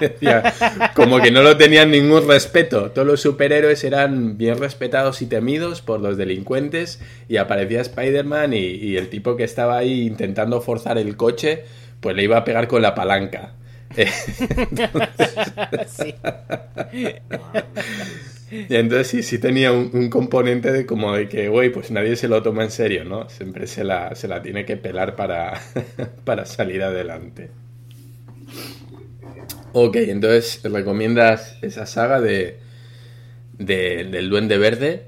Sí, eh, muy trágica, muy trágica. Además hubo, hubo, bueno, pues jugaban un poquito con la ambigüedad de si Gwen Stacy ya estaba muerta o no cuando, cuando cae, cuando la tira del puente. Eh, porque bueno, además creo que, comentaban, ¿no? En la viñeta aparece un, sonido que es eh, una onomatopeya, que es snap, y que jugaban un poquito con eso como diciendo, no sabemos si es ese momento en el que Spider-Man la recoge con, con el lanzarredes, ¿no? Y pega ese, ese, último latigazo, si es por culpa de, de ese latigazo a rescatarla que, que fallece o, es que ya efectivamente ya estaba muerta cuando el duende verde la lanza, ¿no? Sí. Y bueno, pues eso sí marcó un antes y un después en la vida de Peter Parker, porque recordemos que, que era su novia formal. Sí, sí era su novia. Es como si... Antes de Mary Jane. Es como si le... Sí, eso es. Eh, imaginaos pues un superhéroe pues que, que lleva su, su, pareja de vida, o sea, su, su, pareja de toda la vida formal y que, que, ya están bien asentados y de repente se lo quitan, ¿no? Es como matarle a, pues no sé, a, a Goku, matarle a Chichi o alguna cosa de estas que dices tú, no mames, y ahora qué va a pasar, ¿no? Sí, claro. Entonces sí, sí fue muy, muy impactante. Ok, Negas, cuéntanos que es que de cómic, pues. Ah, o sea. el que más te haya gustado. Es uno que digas tú, no, pues este sí me encantó. Pues que no, no consumí nunca mucho cómic. O sea, del que más. Supongo. Bueno, voy a poner dos ejemplos, O sea, Naruto, que no, pues no es cómic, pero ese me me mamó Naruto por el manejo del chakra, que no nomás era de que, ah, mi Kamehameha está más grande que el tuyo. O sea, era de que, pues, no, yo uso este pedo diferente. O sea, como que ese pedo se me hizo muy creativo. Pero, pues no, de todos modos no acabé Naruto, porque pues, estaba eterno. Pero, pues acá, pinche cambio del manejo del chakra, así decía, ah, pues qué creativo es este güey. Pero, mmm, de cómic, me gusta mucho, pues. O de, no, de manga, de, manga también está bien, no, no, hay, no hay problema. Porque, por ejemplo, Spawn, pues sí me atrapó el pedo, pues, o sea, pues, oscuro y deprimente y de que todo vale verga, o sea, pues eso como que siempre me gusta. Pero el. sacaron una saga o una seriecita que se llamaba Hellspawn, que la dibujaba Ashley Wood. Entonces, pues ese güey como que me gustó un chingo, pero pues, o sea, como que el tipo de dibujo me decía la historia, o sea, como que es un dibujo muy sucio, no sé si topes Ashley Wood. Es en acuarela, pues, ¿no? Estoy... Por las, Algo así, güey. Ah, vale, sí, ya sé cuál es, ya sé cuál es. No lo he leído, pero...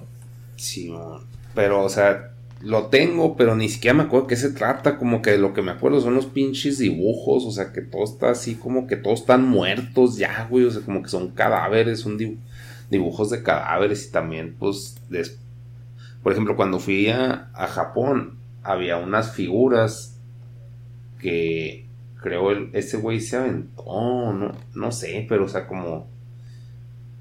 No me acuerdo cómo se llaman, güey.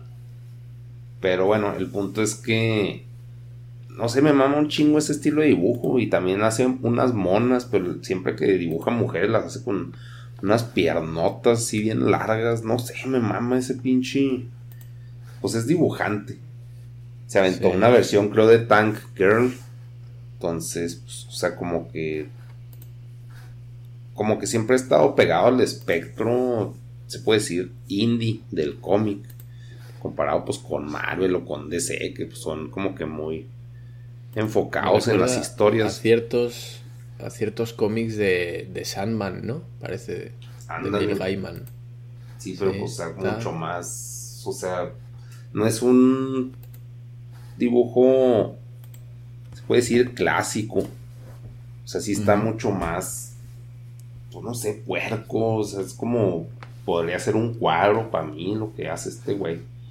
Si conoces, conoces a un artista que se llama, eh, ay mierda, no me viene ahora. Eh, busca el cómic Slain. Slime. Con E al final. Slaine, sí. Ay, se me ha ido el artista. Déjame, déjame. Ah, Simon, Simon Beasley. Simon Beasley. Simon Beasley. A ver si. Te lo recomiendo. Si lo puedes echar un ojo, si te puedes hacer con él. Ah, ya es Así también muy de estilo medio cochino, también como sí. muy crudo. A mí sí, sí, me gusta. Este güey se me hace más clasicón de cómic. O sea, sí, como que sí le veo el trazo. ¿Cómo se llamaba la película esa? Como heavy metal, pero un poco más sombreado. Ajá. Sí, ándale. Tosco. Sí, pues está, Está bien chido, los dibujos son una pasada. Este Simon Beasley fue dibujante también de Juez Dredd. Ah, ok. como muy. Sí, también de Lobo, ¿no? Eso es. Eso es. estoy viendo. Sí. No, no mames, qué chido. Sí, pero ese, te digo, el de Hellspawn sí fue más, pero por el dibujo que por la trama. Ah, estoy viendo un Batman que hizo Simon Beasley. Ahí les paso la imagen. Ahí, pirata.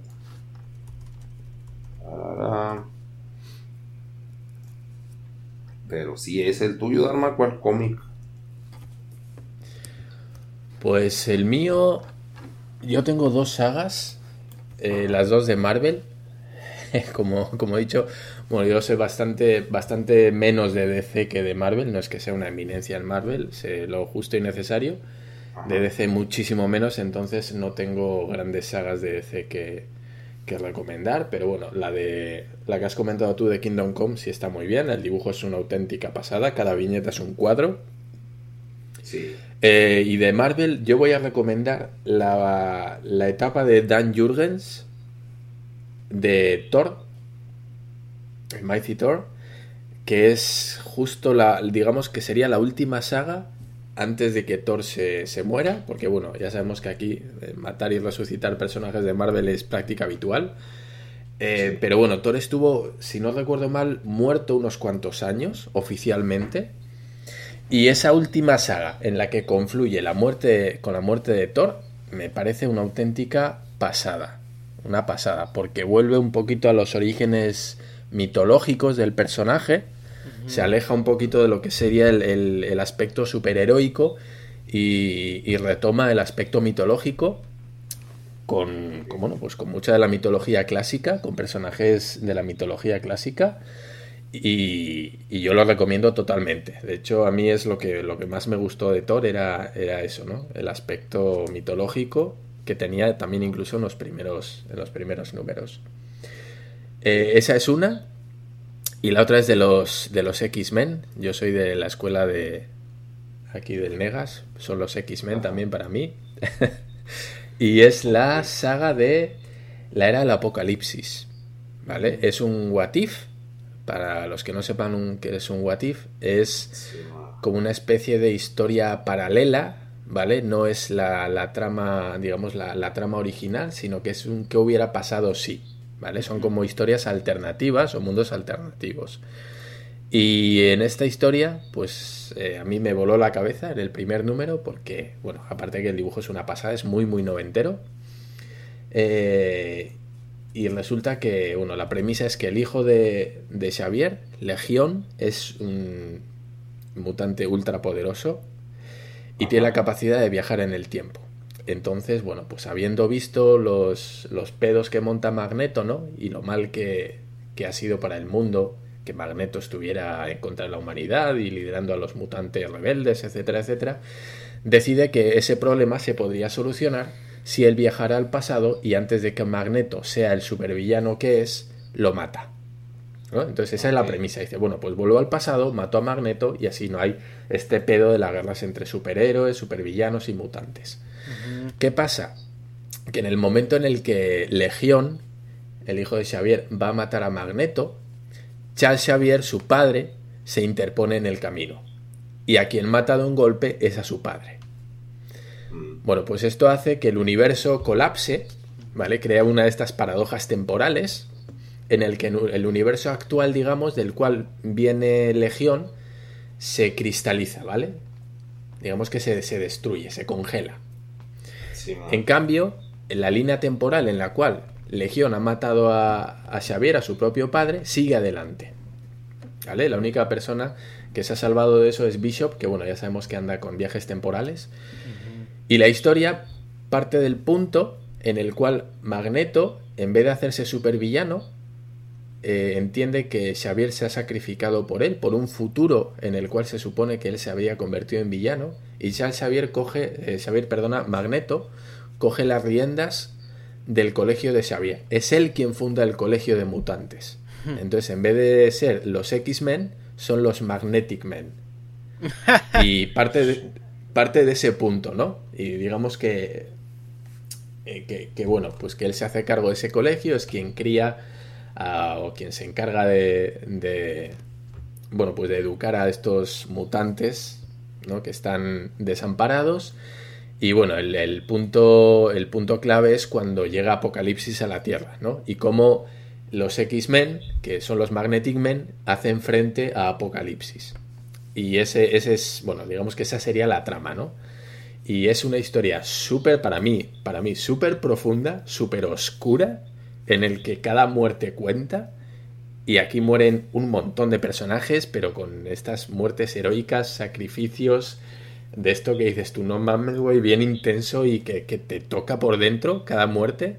Es, es, una pasada, yo lo recomiendo muchísimo. Es un poquito larga la serie y tiene el problema que, que comentaba Ernesto, que es que tenía muchas series para, para seguir la trama había varias colecciones y había que, bueno, pues que coleccionar todas, ¿no? Para, para enterarte bien de cómo era.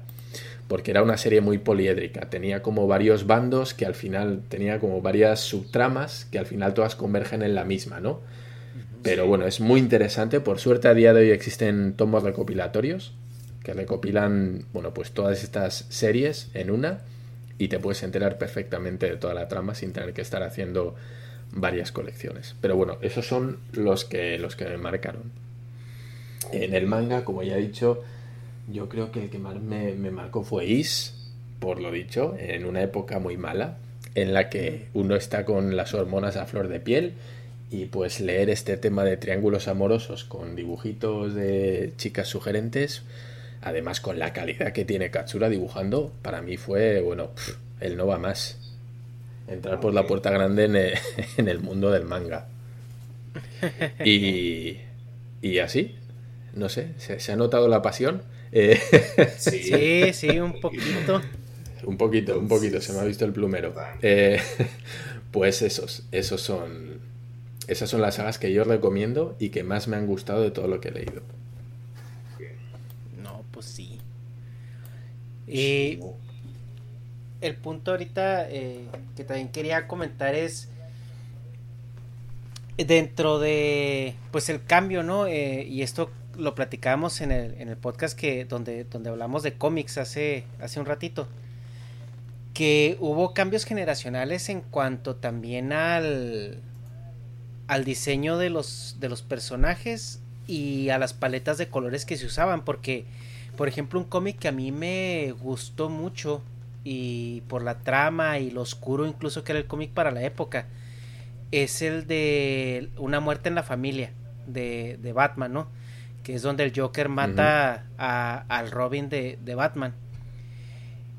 Y si, si, tú lees el cómic, o sea, la paleta de colores es muy setentera o noventera, ¿no? Así como que colores morados, rosas, Eh, por ejemplo, yo me di cuenta que la noche la ponían como con un cielo rosa, ¿no? Cuando era noche el cielo era rosa y cuando era de día el cielo era azul. Pero eso no te das cuenta hasta cuando ya vas a la mitad del cómic, ¿no? Que dices, ah, cabrón, es, rosa porque es de noche, o sea, entonces como que ya te sitúas un poquito mejor en la historia. Que dices tú, ah, ok, con razón, todo esto está pasando, etcétera, etcétera. Y, y a pesar de ser como una paleta de colores que incita a la infantilez, eh, la historia era muy, muy, muy densa, muy, ah, ah, pues oscura, por así decirlo, ¿no? Estás matando un personaje. E incluso le dieron oportunidad a, la gente a decidir, ¿no? Porque hicieron una consulta telefónica, te ponían un número de teléfono al que tenías que hablar y tú decidías si Robin moría o sobrevivía y la gente pues votó para que para que muriera, ¿no?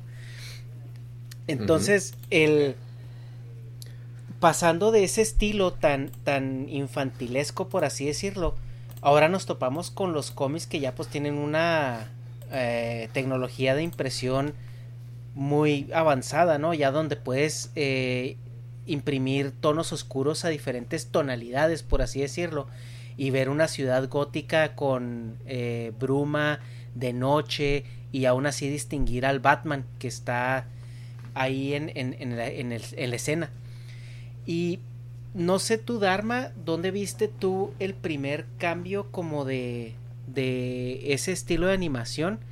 Pero al menos en mi caso, el toparme con el Spider-Man de Todd McFarlane fue una eh, un choque muy muy muy grande en, en mi percepción de cómo yo tenía contemplado al, la serie de Spider-Man a lo que estaba viendo yo ahorita porque Todd McFarlane pues viene de, de, hacer Spawn y otras otros cómics que pues no son para nada eh, PG-13 y después lo metes a hacer una saga que pues tiene que ser accesible como para mucho público adolescente e incluso niños pero meterle ese estilo que él tiene tan oscuro tan denso las las uh, la forma de animar y colorear las perspectivas para mí fue mi primer choque así de generacional, por así decirlo, en, en, un salto de calidad y un salto de estilo abismal. En el, en el tuyo, Dharma, ¿dónde, dónde sentiste que, que eso sucedió en, los, en las series que tú seguías? Bueno, para que, para que no se nos echen encima los entendidos en cómic, eh, hay que decir que primero fue Spider-Man. ¿vale? Todd McFarlane venía de dibujar Spider-Man y luego, luego dibujó Spawn. Eh, bueno, de hecho fue un poquito uno de los primeros dibujantes estrellita, ¿no? Vamos a decir, que eran. que tomaron mucho protagonismo. Eh, hasta el punto que, bueno, pues el tipo decidió, tuvo tanto, tanto ego, ¿no? Se le quería tanto y se le endiosó tanto que el tipo dijo, oye, o me pagan lo que quieren o, me voy. Y se fue, creó su propio sello, que era Image, y ahí creó a Spawn. Ahí tenía también el personaje de Spawn. Em, para mí, eh, pues no lo sé. Yo creo que en los finales de los 70, principios de los 80. Eh, pero creo que lo más descarado que he visto en cuanto a cambio de, estilo ha sido cosas como Rob, Rob Liefeld, que ha sido, bueno, eh, totalmente desproporcionado. Es que es coincide además con esa época de Tom McFarlane, en el que todo tenía músculos. Si cogéis eh, la, editorial Image y ponéis Youngblood o colecciones así, veréis a lo que me refiero. O sea, nunca se había visto este, este estilo de dibujo eh, tan, tan exagerado. Si ponéis Youngblood, veréis que son personajes súper. O sea, tienen músculos hasta, te digo, músculos hasta, hasta en las orejas. O sea, los músculos tienen músculos. Y es, muy, muy exagerado, en el cual es el aspecto visual en cuanto a la perspectiva, que sea mucho más impactante, que se vea todo como, como súper forzado, unos contrapostos, unas, unos puntos de vista súper irreales, o sea, daba igual la anatomía. Tenía que ser impactante, cada viñeta tenía que ser un póster casi. Y ahí sí me di cuenta y dije yo, güey, pues qué pedo con esto. O sea, todo tenía un dinamismo brutal y habíamos pasado a algo mucho más estético, o sea, mucho más estético, mucho más parco en la estética, en el que todo era muy proporcionado, eh, las poses no eran muy forzadas. Luego ya vemos que con McFarlane esto también cambia mucho, que el dinamismo adquiere un protagonismo que no se había visto hasta entonces. Y, yo creo que aquí me di cuenta. Eh, con, los cómics de, de, Image, con Youngblood, eh, como dices tú, con Todd McFarlane, fue yo creo que un cambio de paradigma total en cuanto a la estética de los cómics. En los años 90, bueno, fue fue una explosión visual en cuanto también a colores que yo no había visto nunca en los cómics. Sí, de hecho, sí, ahorita ando viendo las imágenes esas y sí están en atascados. Sí, sí como Jimano en su momento. Es que hubo una hubo una época, ¿no? Donde donde se atascaban porque también el Batman de Frank Miller fue un cambio drástico en estilo. Sí. Y el Robin, que es mujer ahí, ¿no? Ajá. Ahí el Frank, el Frank Miller haciendo gender swap before it was cool. Eso es. Eh, sin embargo, me gusta, me gusta mucho, por ejemplo, Jim Lee. Seguro que lo conocéis. Sí. Pero a mí, a mí la estética de Jim Lee se me hace súper fina. Así una estética súper proporcionada. Es así como el Henry Cavill de los de los dibujantes que es, un poquito, para mí tiene esa mezcla entre lo noventero y unas proporciones adecuadas. vamos, a decirlo así. Es decir, se, desmadra con la anatomía, para mi gusto, pero no a un punto en el que resulta grotesco.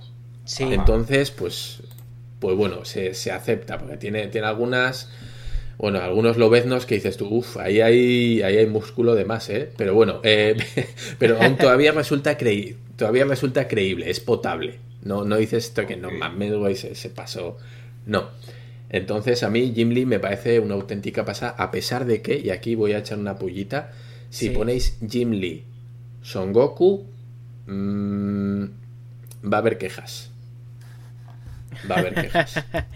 Fíjate que justo eso iba a decir que eh, apenas te iba, te iba a decir eh, eso de de que la estética de, de Jim Lee es como un como la proporción de un Goku pero sin llegar a ser un yoyo, ¿no? Es, Eso es, eso es.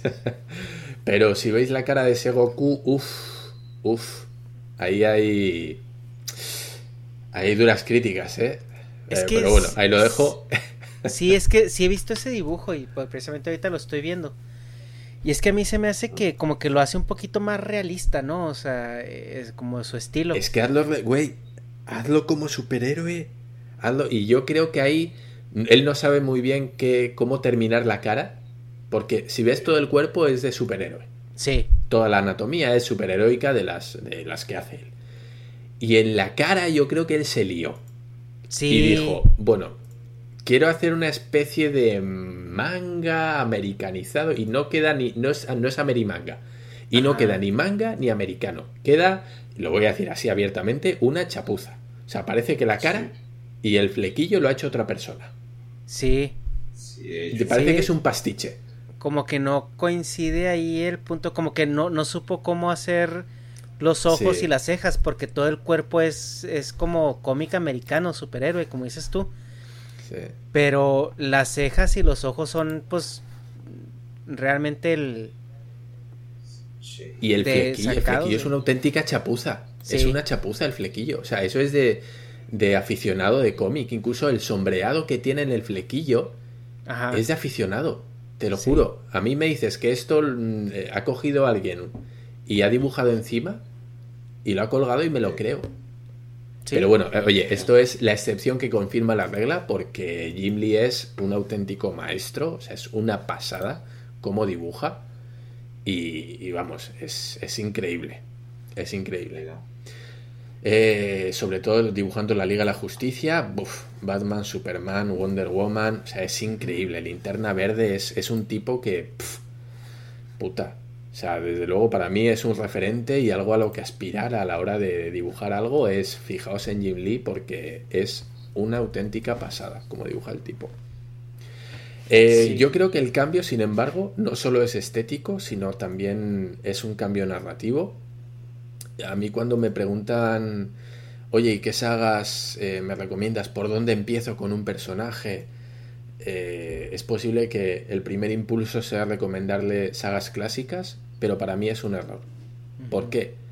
No solo por el dibujo, sino por la narrativa el cómo se contaban las historias hace 40 años no tiene nada que ver con cómo se cuentan ahora. ¿vale? Es como ponerle a un chavito de un chavito de 18 años ponerle una película de los años 70, le pones Jason y los argonautas o le pones los 10 mandamientos o le pones una película de estas que te va a decir, o sea, no, no, no pueden ver eso, se cansan, se aburren, no, no les llama la atención. Entonces, eh, para mí es muy importante la narrativa, cómo ha cambiado, y hemos pasado de, historietas en las que los personajes hablaban como, como los malos de James Bond de las películas clásicas que les contaban todo, todo el plan a los superhéroes. sí. Y ahora voy a, voy a agarrar este armario y te lo voy a lanzar encima para que no puedas eh, atraparme y así escaparme y seguir. O sea, auténticos bocadillos explicativos de lo que iba a hacer. Si leéis los primeros cómics de, de Daredevil, es. Bueno, o sea, no hay por dónde agarrarlo. de verdad. No hay por dónde coger esos cómics porque es un auténtico tostón. Y ahora es, es, que es una de las máximas del cine y del cómic. O sea, eh, si puedes mostrarlo, no lo cuentes. O sea, si puedes enseñar y explicar algo lo que está pasando con imágenes, no hace falta que lo cuentes. No escribas lo que está pasando. No, no abras un bocadillo, no abras un texto en el que pone eh, quién está haciendo qué y qué no. O sea, no lo cuentes, muéstralo. Y eso es algo que, se ha depurado muchísimo. Ahora es mucho más visual, a veces hasta aspectos que se pasan, ¿no? Que dices tú, güey, ¿qué está pasando? Que no, tanta, tanto flashazo y tanto que, y no me entero lo que pasa, ¿no? Eh, pero es algo que ha cambiado muchísimo. Yo cuando me, dicen mucho de ahora que está en boga lo de los Vengadores, yo no les, no les recomiendo los Vengadores clásicos, siempre les recomiendo eh, que empiecen con la colección de Ultimates los Ultimates, de Mark Millar y Brian Hitch, de Ultimates, que son los Vengadores. ¿Por qué? Porque es un cómic que es actualizado. Es una especie de reboot de los Vengadores, pero actualizado. Digamos que es una versión realista de los Vengadores. ¿Qué pasaría? Es lo más próximo, o por lo menos lo, más cercano, a qué pasaría si hubiera superhéroes en la vida real. ¿vale? En el mundo de los superhéroes. A ver, sin, sin poner de... Sin entrar en, sátiras o entrar en cosas así, ¿vale? digamos que intentan abordar a los Vengadores desde un punto de vista lo más realista posible. El dibujo es una auténtica pasada y el guion es increíble. O sea, los que hayáis leído eh, Planetary, este tipo de cómics, sabéis a lo que me refiero. Son guiones muy adultos, no son señores con superpoderes en pijama. De, Sí. y, está muy muy bien. Si queréis empezar por Los Vengadores, yo os recomiendo The Ultimates, que es tanto narrativamente el guion y el dibujo es increíble. Pero, pero bueno, y por eso me ha extrañado un poquito cuando has dicho lo de Spider-Man de Romita, ¿no? De esa época, de la ah, Romita serie de los 70, digo, uff, eh, yo no es un cómic que recomendaría a todo el mundo, tiene su valor, por supuesto, y los aficionados al cómic lo disfrutan como, vamos, como el auténtico clásico que es, pero para el neófito, para el, para el nuevo, para el iniciado, yo no recomiendo ese tipo de cómics por la etapa que son, no, no por el... no por digamos, por, por la trama que marca, no por la historia, sino por cómo se cuenta. No, sí, sí, tienes razón en eso. También por eso comenté lo del el último caballero en la Tierra, el Last Night on Earth de, de Batman, porque ese cómic es nuevo el año pasado y siento que no tienes que tener un background importante de, de la historia de los personajes, o sea, tienes que saber como a, a grandes rasgos qué es Batman y todo para, para leerlo, disfrutarlo y, y pues es una. Pues es, uno de esos cómics pináculos, ¿no? O sea, están hechos por, por, estas personas que vienen, que revivieron la franquicia de Batman en el cómic, que es Snyder y Capullo. Y el argumento está muy bueno y es un cómic muy actual. Que, como tú dices, o sea, combina todo ese, te va contando la historia con, con las imágenes, más que con los diálogos. Sí, sí, sí, sí. Y esto, bueno, pues para para la gente que, que, a veces piensa, ¿no? Le, le parece, dice, jo, ¿y por dónde empiezo? Porque son personajes que tienen 70 años, 80 años, o sea, personajes que tienen una trayectoria brutal. Y entiendo que para mucha gente, pues se sienten no intimidados, pero un poco liosos, ¿no? Como que les echa para atrás eh, la sensación de decir, bueno, voy a coger ahora un cómic y no sé nada del personaje. O sea, sí sé quién es Batman, pero pues no sé su historia, no sé sus enemigos, sus amigos, quiénes son, todas las sagas por las que ha pasado durante décadas, pues no me las sé. ¿Voy a ser capaz de entender lo que está pasando en el cómic? ¿no? Es un poquito la duda que tienen muchos que empiezan. ¿Voy a ser capaz de, de no perderme en lo que está pasando? ¿Lo voy a entender? Pues, pues sí, sí, sí se puede entender. A día de hoy los cómics están hechos muy sencillitos, no, no exigen que sepas del trasfondo del personaje, nada más que lo justo y como dices tú, las sagas actuales cuidan mucho ese aspecto. Sí. ¿Y tú negas, hay algún cómic que estés siguiendo actualmente? Pues no. No, es que cómic. No, güey. Sí los dejé morir. ¿Tú eres que pura monachina? ¿Puro o manga? Monachina. Ah, pues manga. Ah, no, tampoco, güey. O sea, pues como que más, pues anime. Y si es más el pinche. Pues es que Trigger, güey. No sé, es que. Pues. no, sí, sí, sin presiones, sin presiones. Oye, esto no, se trata de demostrar lo, mucho que sé de. No, se trata de decir, mira, pues a mí me gustó este. Por ejemplo, yo mangas llevo bastante tiempo desconectado de los cómics americanos, sigo un poquito más, pero si yo tuviera que recomendar un manga, eh, recomendaría, por ejemplo, Vagabond. No sé si lo conocéis. No. Oye, Berserk me lo han recomendado mucho. Eh, yo Berserk no, no, no he visto el manga. He leído el cómic muy poquito. Y yo, bueno, creo que ya lo, he comentado, creo que era con, Ernesto en algún, alguna charla de las que tenemos. Yo el problema que tengo con Berserk es que el dibujo de entrada, los primeros números me parecen pésimos en cuanto al dibujo. Pero es un dibujante que eh, evoluciona muchísimo al transcurso del tiempo y acaba siendo muchísimo mejor de lo que es al principio. Yo no he tenido esa paciencia porque yo soy muy tiquismiquis con, con, con el dibujo, entonces si no me si de entrada no me gusta, mm, me cuesta mucho seguirlo, pero sí es verdad que he visto el dibujo a posteriori y gana muchísimo, muchísimo. Y pues yo diría que, le, que, le, des una oportunidad. Yo no lo he hecho, voy a ser aquí un poquito hipócrita, pero, pero haciendo caso de las recomendaciones que te han dado, yo sí que le daría una oportunidad. Y luego, pues, Vagabond, ¿de qué se trata? Vagabond es del Japón feudal. Si le pones ahí, mira, Vagabond directamente. Lo que, lo que queremos de Vagabond es el dibujo. O sea, el dibujo es una puta pasada. Olvídate, olvídate de qué va la historia, que también es interesante. Es, se trata de, es un tema, si os gustan los samuráis, el Japón feudal clásico, las historias de Ronin, de conspiraciones, de duelos de, katanas, os va, os va a flipar. Pero es que directamente el dibujo es, o sea, ponéis Vagabond manga y solo con el dibujo os va a explotar la cabeza. ¿Y de qué año es eso? Joder, ¿qué año es? Eh, no te sé decir. Te puedo decir 90. Eh, aquí voy a quedar mal. Porque, porque yo estuve, estuve leyendo unas reediciones. No sé, no sé el original de qué año es. Pero es. o sea, es, es, una auténtica pasada. es una auténtica pasada. A mí el, dibujo este, vamos, me, tiene enamorado. Tiene pues un trabajo. Es que sí está mucho más para cómic que para manga, ¿no? Sí, ¿verdad? No es. eso más. No son monigotes. Ajá. No son monigotes. pero el. Pues, el dibujo a mí me parece. Buah. A mí, por ejemplo, pues me gusta pues por el nivel de detalle que tiene, pero el. ¿Cuál? ¿Cómo se llama? El Dorojedoro también. Se me recuerda, algo así. No sé si ten... ¿Cuál? ¿Cómo, ¿Cómo, se llama? Perdona. Dorojedoro. Dorojedoro. Que le sacaron serie hace poco en Netflix. Ah, pues sí, sí, sí. Sí, algo así como. Bueno, este está más. simplón, o sea, está menos. ¿Cómo te digo? ¿Cómo se dice? Sí, pero Con tiene menos muchas, textura.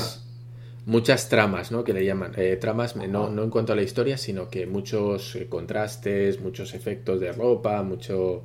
Ándale. Sí, Mucho así.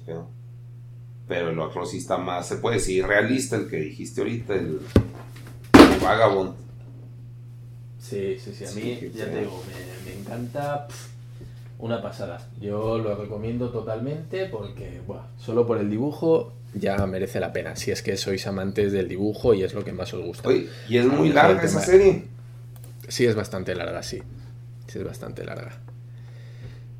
Eh, luego, no sé si conocéis, otro dibujante también que me gusta mucho de manga es Masamune Shiro. A ver.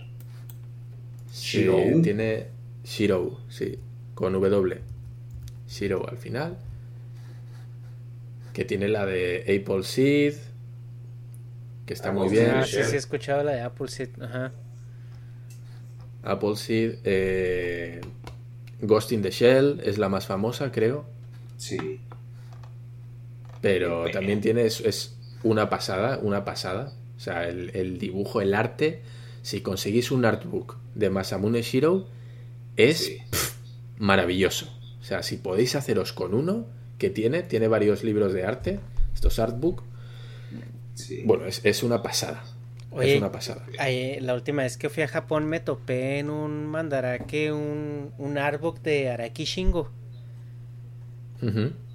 Y no, me, me sigo arrepintiendo de no habérmelo. De no habérmelo comprado. Bueno, no te, no te preocupes. Eh, el año que viene seguro que algo podemos hacer para traer. Es que estaba. Híjole, es que Eh. estaba, estaba carísimo. O sea, estaba, sí costaba como unos 150 dólares. Pero era, pues, de esos libros, de esos que te tienes que traer en una maleta aparte, o sea, porque este es- era un librote enorme. Pero Sí, pues tenía sí. todo el todo el arte de, de Saint Seiya. Y la pensé y no me lo traje, dije, por cuestiones de espacio y cosas así. Y ahorita que lo pienso, digo, no mames. ¿Por qué no me lo Que Lo hubiera traje? traído.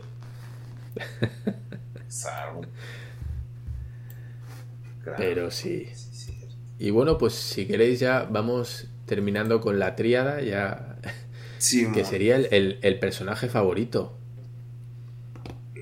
Que aquí ya, aquí sí no tienes excusa, negas, aquí sí tienes que tener el personaje favorito. El al menos cómic, un- pues, uno- Spawn. Spawn, Ah, bueno. ok. Sí, yo creo. Aunque pues es que también ahorita dije, ah, pues se me fue la onda. Pero me gusta mucho el diseño de las tortugas ninja en cómic. Ah, sí. de hecho, las figuras Ah. NECA de esas también me gustan Sí. un chingo. Pero el cómic en sí, pues me da hueva. Porque, pues, o sea, la historia de las tortugas se me hace muy Oye, infantil. Oye, pero es que el cómic de las tortugas ninja es otro pedo, güey. El cómic es, Pues es Es bien, os- malísimo, es bien oscuro. es muy dark. O sea, Sí, el, el- o en cuanto al dibujo me refiero, ¿eh? Eh, Sí. Yo, lo- yo tengo los primeros números y no mames. Sí, O sea, pues, de se ven bien raros los dibujos. no, y y la pues matan a destructoras en el prim o sea la, la película se supone que es nomás el primer cómic. O sea toda la película de de los noventas es nomás de que ah sale destructor y lo pum lo matan. Fin. Pero pues será como que el- pegó mucho y ya le dieron seguimiento a la historia pero la o sea sí sí estoy de acuerdo que es muy oscura pero o sea como que es un cagadero hay un chingo de extraterrestres y o sea, como que sí se meten mucho en. En el pedo de. De sacar y sacar y sacar personajes. Pero, o sea, de que nomás aparecen una vez y ya. Bye. Y eso como que me da hueva, pues para un niño sí te sorprende, así que, ah, este, el otro, como pues, todas las figuras de acción que teníamos de las tortugas ninja, sí. Pero, o sea, ya como darle seguimiento de trama, sí me da huevita. Aunque, pues sí, se- este oscuro se me hace muy saturado, que el tecnódromo, que los marcianos, güey, y los ninjas, y como que agarran todos los clichés y los atascan. Sí, bueno, ya sí, a es- estas alturas son clichés, ¿verdad? Pero, o sea, pues, Sí, es son muy demasiados elementos. Ajá. Pero sí, pues sí, no sé Spawn, pero porque me metió, o sea, al mundo oscurín. ustedes cuáles son sus personajes de cómic favoritos? Oye, espera, espérate. ¿Y de manga? Porque manga sí controlas. De manga. No me digas Sasuke porque la tenemos. Sasuke, no, no. ¿Cómo? ¿Quién podría ser de manga? Es que igual no, leí nada. O sea, pues ahí estamos metiendo personajes de. No, pero pues. Ah, en, diseño de personaje, no. Pero. Ah, no, en diseño de del mono, el viral de Burren Lagan. A ver, déjame lo busco. Viral. No, viral. Como virus. Ah, viral. Ah, viral, ok. Vamos a ver. Como que, pero es en el anime, como se ve bien vergas. O sea, me gusta un chingo ese mono. O, o el robot del viral también me gusta un chingo. Pero en personalidad del Simón de Burren Lagan. Se me hace un mono muy. O sea, que si va evolucionando chido, pero no acaba siendo así Goku. ¿Y de qué trata esta serie? Pues de. Pues es. Puede caer en Shonen. Es de. Shonen y mecha, ¿no? Mechas, güey. Ajá, pero. Pues, o sea. Pues es. Ay, güey. O sea, si le metemos ya. Como que el pedo. Pues, de trama, pues es nomás el crecimiento. Pues de Simón cómo va evolucionando y, cómo va escalando con respecto al mundo, porque el mundo también se va haciendo mucho más ridículo cada vez. Pero esa, no, pues sí, es mi serie favorita de, de anime, yo creo. Y ese, pues, ese tipo de animación de, bueno, pues es que es el estudio Trigger, pues es el, la animación que más me gusta. O sea, de esos güeyes fueron los que estaban involucrados en, en Evangelion cuando era Gainax, que se separó y pues ya de ahí emergió el estudio Trigger. Pero yo creo sí de personajes, Simón. Sí evoluciona mucho Simón. Y yo voy a meter pues, una, una categoría más, güey. waifu preferida. Waifu preferida, verga. Pues es que. Ahí ya le pones difícil el tema. Es que, por ejemplo. Ay, güey de waifu Gestia. Ese anime está de hueva, güey. Es. Dan Machi, creo se llama el anime, No sé. Pero. A ver. La Gestia, pues esa toda madre, güey. Está bien buena, güey. Y luego es una diosa. Y luego acá dices, ah, estoy valiendo verga. Y se acopla, güey. O sea, es como que. O sea, es muy buen trabajo en equipo ese amor. Sí, toda, está toda madre. A ver, Dharma, tú, ahora es tu turno. Mi personaje favorito. Eh, de Mi personaje. De cómic. Mi personaje favorito de cómic, yo creo que voy a decir Veneno, pero por pura nostalgia. Realmente no, no tengo un personaje favorito. Sí, sí, que es verdad, me gustan los badass, también lo no sí me gusta mucho. Eh, pero no, lo sé, Magneto también me parece un personaje, aunque es un supervillano, pero me parece un personaje muy, muy complejo. Y me gusta el diseño, me parece brutal. Y de manga, de manga, de manga. Mira, de manga me gusta mucho. En un diseño en concreto y es de Dragon Ball y es el de Célula. Me gusta mucho Célula, pero cuando está en la primera fase. Cuando está como, como un insecto así con la cola de alien. Ese diseño me parece una pasada. Me gusta mucho. Pero también, jo, es que Naruto, si nos ponemos con Naruto, es increíble, ¿eh? Naruto también, Orochimaru me parece un personaje maravilloso. Cómo está construido. Tanto, no sé, es todo, todo. De Orochimaru me gusta todo. Hasta que lo Los que Lo que habéis visto, sí, pero todo, hemos visto la versión original. O sea, la voz, la personalidad, cómo es él, los, las habilidades que tiene con las serpientes. Eh, es que es todo. Me parece, me parece una pasada, un personaje súper interesante. Que, era Draga, ¿no? El o sea, es, es, todo, me parece una auténtica pasada. Y, y waifu, pues no tengo waifu. La verdad es que no. O sea, ahora que lo has dicho, me he puesto a pensar, digo, mierda, me va a tocar a mí, no voy a saber qué decir. Pero. pero la verdad es que no sé. No sé, no.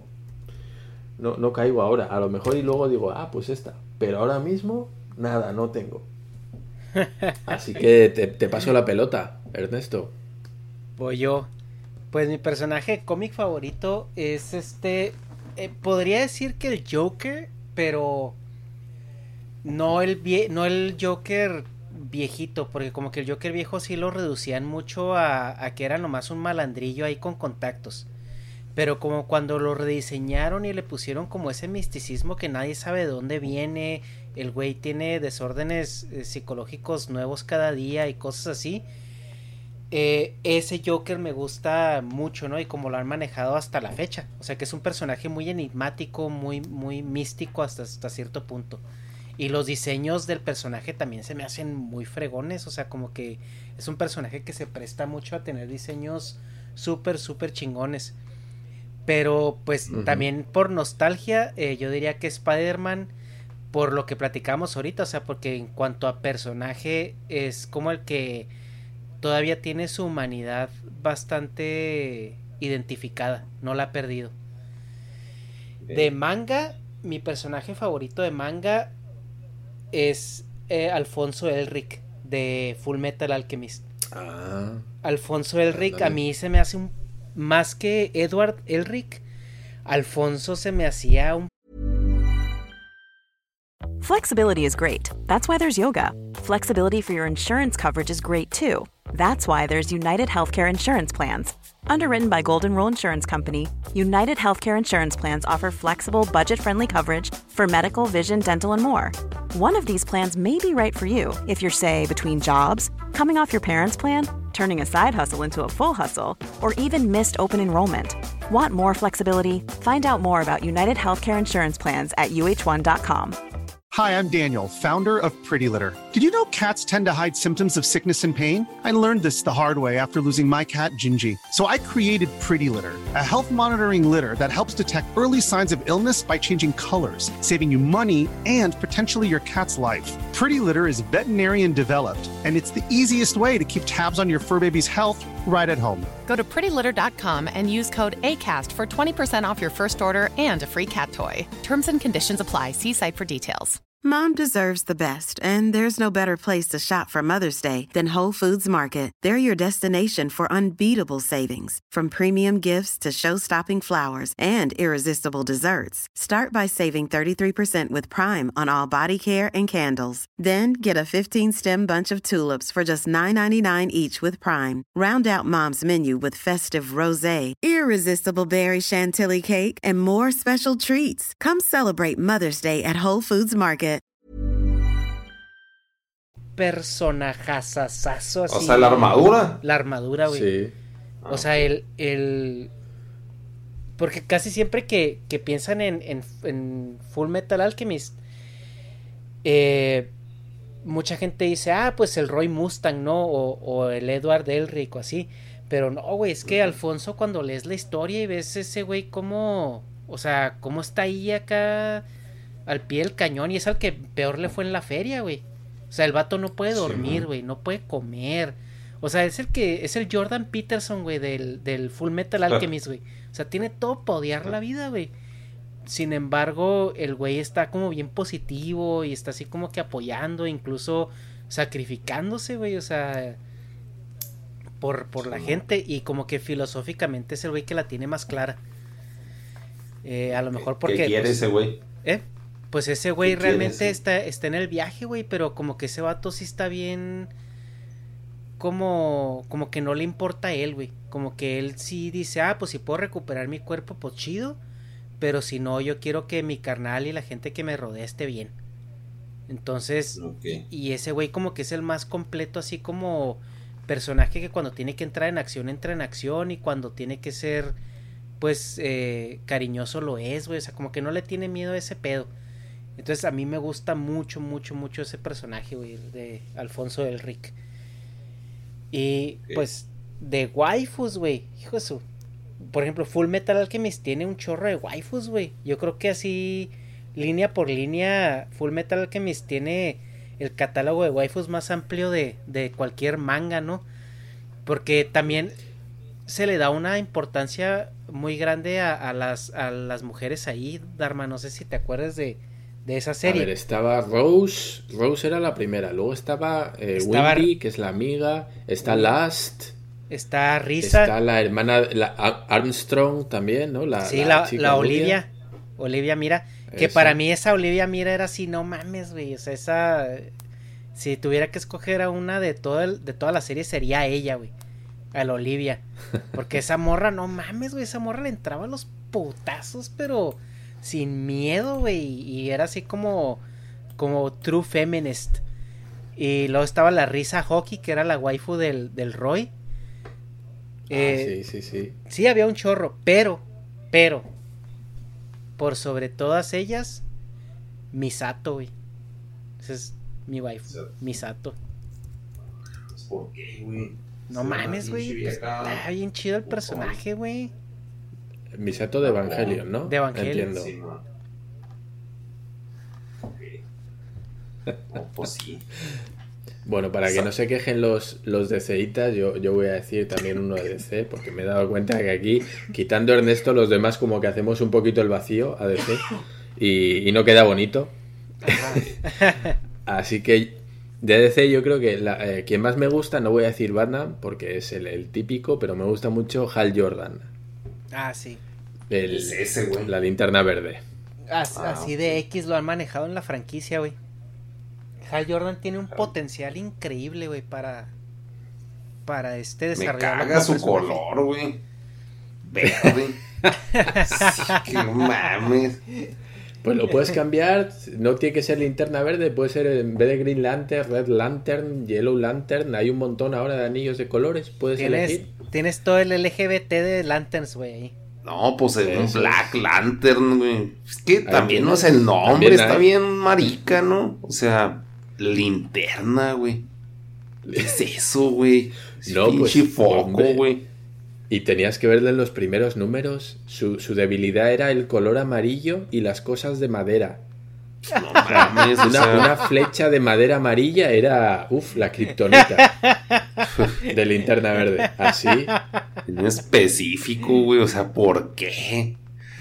no, no, no me transmite respeto ese güey. y de lo linterna verde, dime, dime. O sea, como que, ah, necesitamos un personaje que sea verde, güey. Mira, pues ahí hay una linterna verde vámonos, güey. O sea, ya sacamos la tarea, güey. O sea, como que, ¿por qué una linterna, güey? O sea, no, no entiendo qué, qué, símbolo heroico tiene una linterna, güey. Pues nada, güey. es la maceta no lo sé. roja. De hecho, o sea, es que, de hecho, la, linterna simplemente es una batería. O sea, es, es para cargar el anillo que lleva. Pero el poder sí está chido. Y eso es una cosa que me gusta mucho de, de los linterna verdes y es que como funciona con el poder de la mente, cada linterna verde que ha habido en la historia, eh, sus poderes eran diferentes. ¿Por qué? Porque el primero que era Hal Jordan era piloto de pruebas, ¿vale? Era piloto militar. Entonces todos sus, ataques, sus, eh, digamos, sus proyecciones del anillo, siempre son cosas como que puñetazos, metralletas, eh, jets de cazas de, de, vuelo, cazas militares, son cosas que tienen que ver mucho con, el mundo militar. En cambio, hay otro, ¿cómo era? John, creo que John, eh, no sé, hay uno que es arquitecto. Entonces, todas sus construcciones, todo lo, que él proyecta, se ve la estructura como si fueran planos. O sea, como que él, él proyecta su, su, poder a través de su, su imagen de arquitecto. Y todo está súper construido. Y uno de los últimos, que es Kyle Reiner, él era dibujante de cómics. Entonces, todos sus ataques que proyecta son que si un mecha, que si cosas súper imaginarias, de que superhéroes, de que si cosas como muy fantasiosas, ¿no? Y, eso sí me gusta mucho. No, no solo es que cambia el personaje, sino que la manera en la que se materializa sus habilidades son diferentes. Y eso sí está muy chido para mí. Y así. ¿Pero qué, qué otro? Entonces, ¿qué DC era ese? Ah, pensé que ibas a decir Wife. No. ya sé.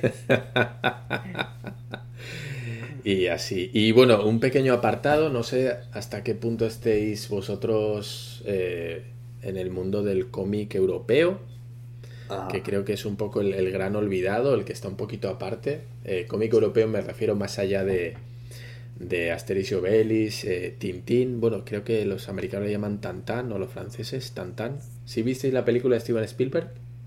No. De Tintín. ¿Está buena? Está a mí sí me gustó. Pues es toda hecha en CGI, pero CGI. Pero a mí sí, sí me gustó. Pero bueno, yo tengo que decir que yo de pequeño tenía todos los cómics de Tintín y me los leía cuando podía porque tenía mucho texto y para un niño es muy pesado, pero sí me gustaban mucho las historias. Y bueno, pues yo recomendarles, si podéis leer, eh, Black Sad, Black Sad, negro y triste, Black Sad, ¿vale? Es un detective de Guarnido, Juanjo Guarnido. Em, es una pasada, creo que el... Y Díaz, creo que es el otro. Bueno, el dibujante me parece que estuvo trabajando en Disney y si veis los dibujos y escribís Black Sad, eh, cómic, vais a ver que se parece muchísimo a los dibujos de Disney antropomórficos. Estos son estos personajes, son animales. El de Black Sad es un detective de tipo novela negra. Y si veis los dibujos es una auténtica maravilla. Por favor, o sea, si podéis hacerlo, yo os recomiendo el segundo cómic que se llama Arctic Nation, Nación Ártica, que trata el tema del Ku Klux Klan y bueno, pues una comunidad de racistas donde hay animales blancos, albinos y animales que no, que son pues de colores oscuros. Y, bueno, pues es una auténtica pasada. Yo lo recomiendo totalmente. ¿Y ese dónde es? Es español, el dibujante es español. ¿Y la historia también es del mismo? Sí, sí, sí, sí. Sí, ah, tanto el dibujante como el guionista son españoles. Ok, ok. Pero es esa, esa novela negra americana de, investigación de crímenes, desapariciones, eh, tramas políticos y está muy muy bien. Yo os lo recomiendo totalmente, totalmente. Eh, también he dicho el de Slain, de Simon Beasley, que he comentado antes. El dibujo es una auténtica pasada. La historia, bueno, pues trata de la mitología celta, el dios cornudo. Si os gusta el tema de la mitología, a lo mejor os puede, os puede interesar. El dibujo, desde luego, es una pasada. Y, no sé, lo voy a dejar ahí. Hay, hay muchos más cómics. Eh, Valerian también os puede gustar, aunque bueno, pues el dibujo es un poquito ya más antiguo. Pero, pero bueno, lo típico, Jodorowsky con el Incal, la saga de los metabarones también es muy, muy recomendable. Los metabarones. Oye, la película de Valerian, ¿sí la viste? Supongo. Sí, sí la vi, sí la vi y no. O sea, pues está basada en el cómic. Visualmente, sí, sí, está basada en el cómic. Visualmente es una pasada. Me parece una maravilla. Pero. no sé, me parece. Me parece más interesante de ver del mismo estilo. Eh, el quinto elemento. Sí, pues sí. Que tiene un poco esa ciencia ficción fantástica, como muy sacada de onda, ¿no? muy, muy rocambolesca, muy medio chistosa. Eh, sí. Pero bueno, pues eso. Moebius también, efectivamente, ahora que hablamos del quinto elemento, los cómics de Moebius, muy recomendables. Y bueno, pues lo voy a dejar ahí. No, no voy a tirar más de, de la manta. Qué pedo. No sé, no sé si. no sé si queréis recomendar a alguno de vosotros. No, pues, pues que como no sé mucho, pues los que dije nomás, pues el de Spawn, pero pues el trabajo de Capullo y de Ashley Wood, esos. Ernesto, pues yo de los nuevos, yo recomiendo mucho la la línea de de Black Label de, de DC están sacando cómics muy muy buenos con tramas este pues ya un poco más adultas eh, y de hecho pues esos cómics son para mayores de, de 15 años y pues yo sí lo, lo recomiendo mucho porque está muy muy bien el, el diseño de, de, de, todo el eh, los personajes eh, la narrativa los dibujos están muy muy bien hechos con una muy buena calidad y pues eh, solo eso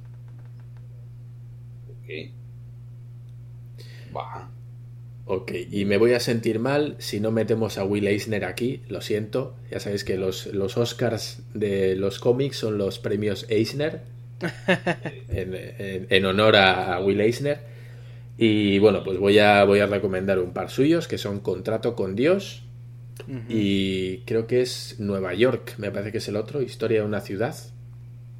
Se llama que son una auténtica pasada. La narrativa es brutal, el cómo cuenta las eh, bueno, pues eh, son historias de la vida cotidiana. Uno es de un barrio, cómo va cambiando a través de las décadas. Me parece que es en Nueva York. No, lo leí hace mucho y no lo tengo fresco, pero totalmente recomendable. Es el vecindario, cómo va cambiando a través de las décadas, años 20, 30, 40, 50, 60.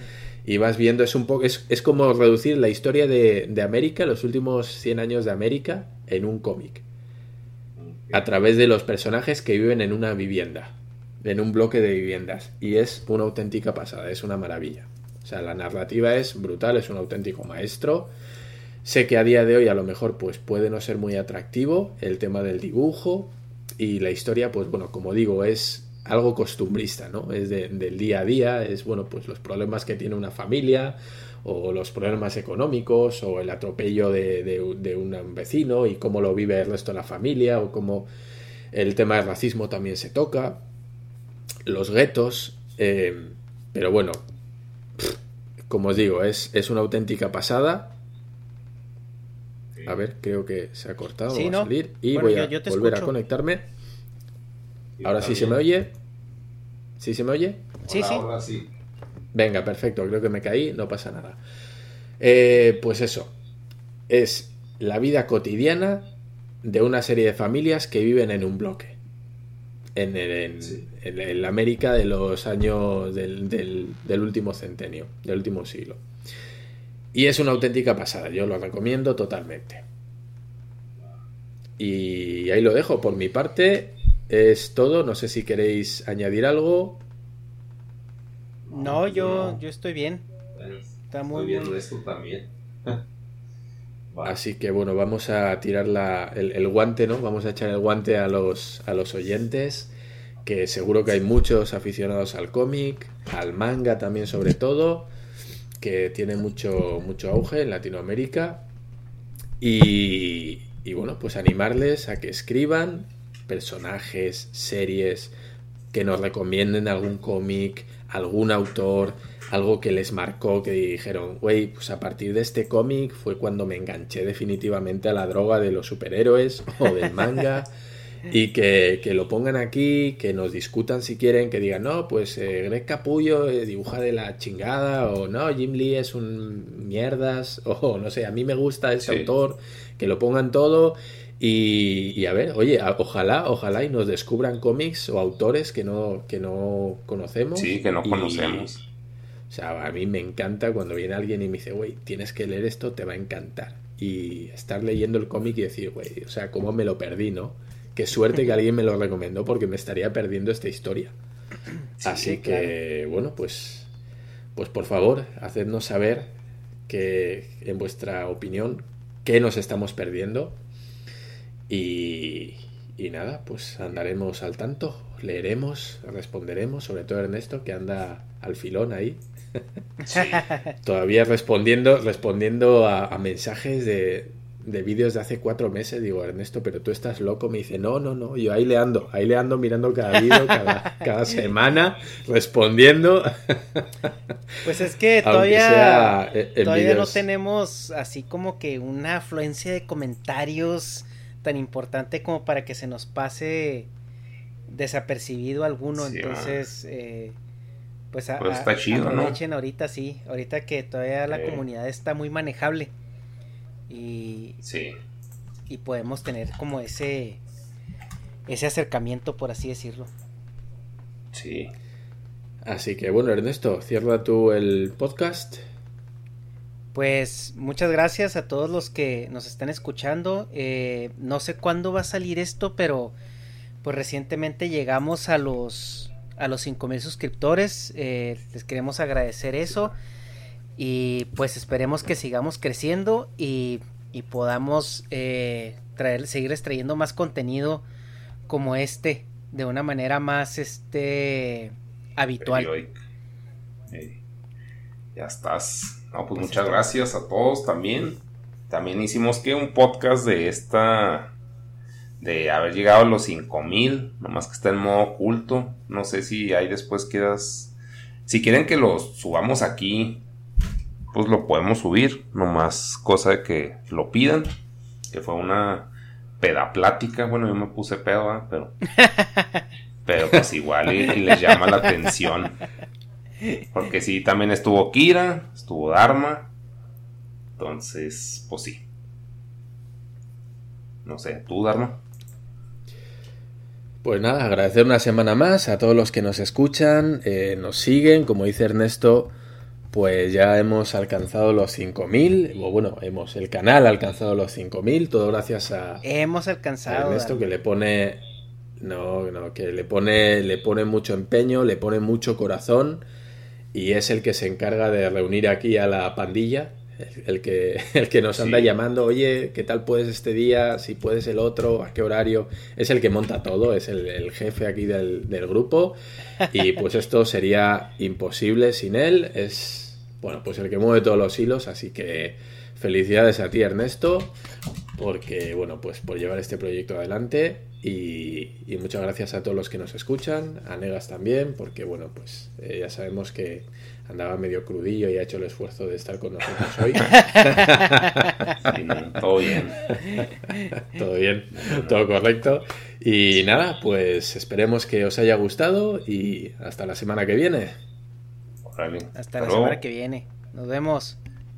Bye. Bye.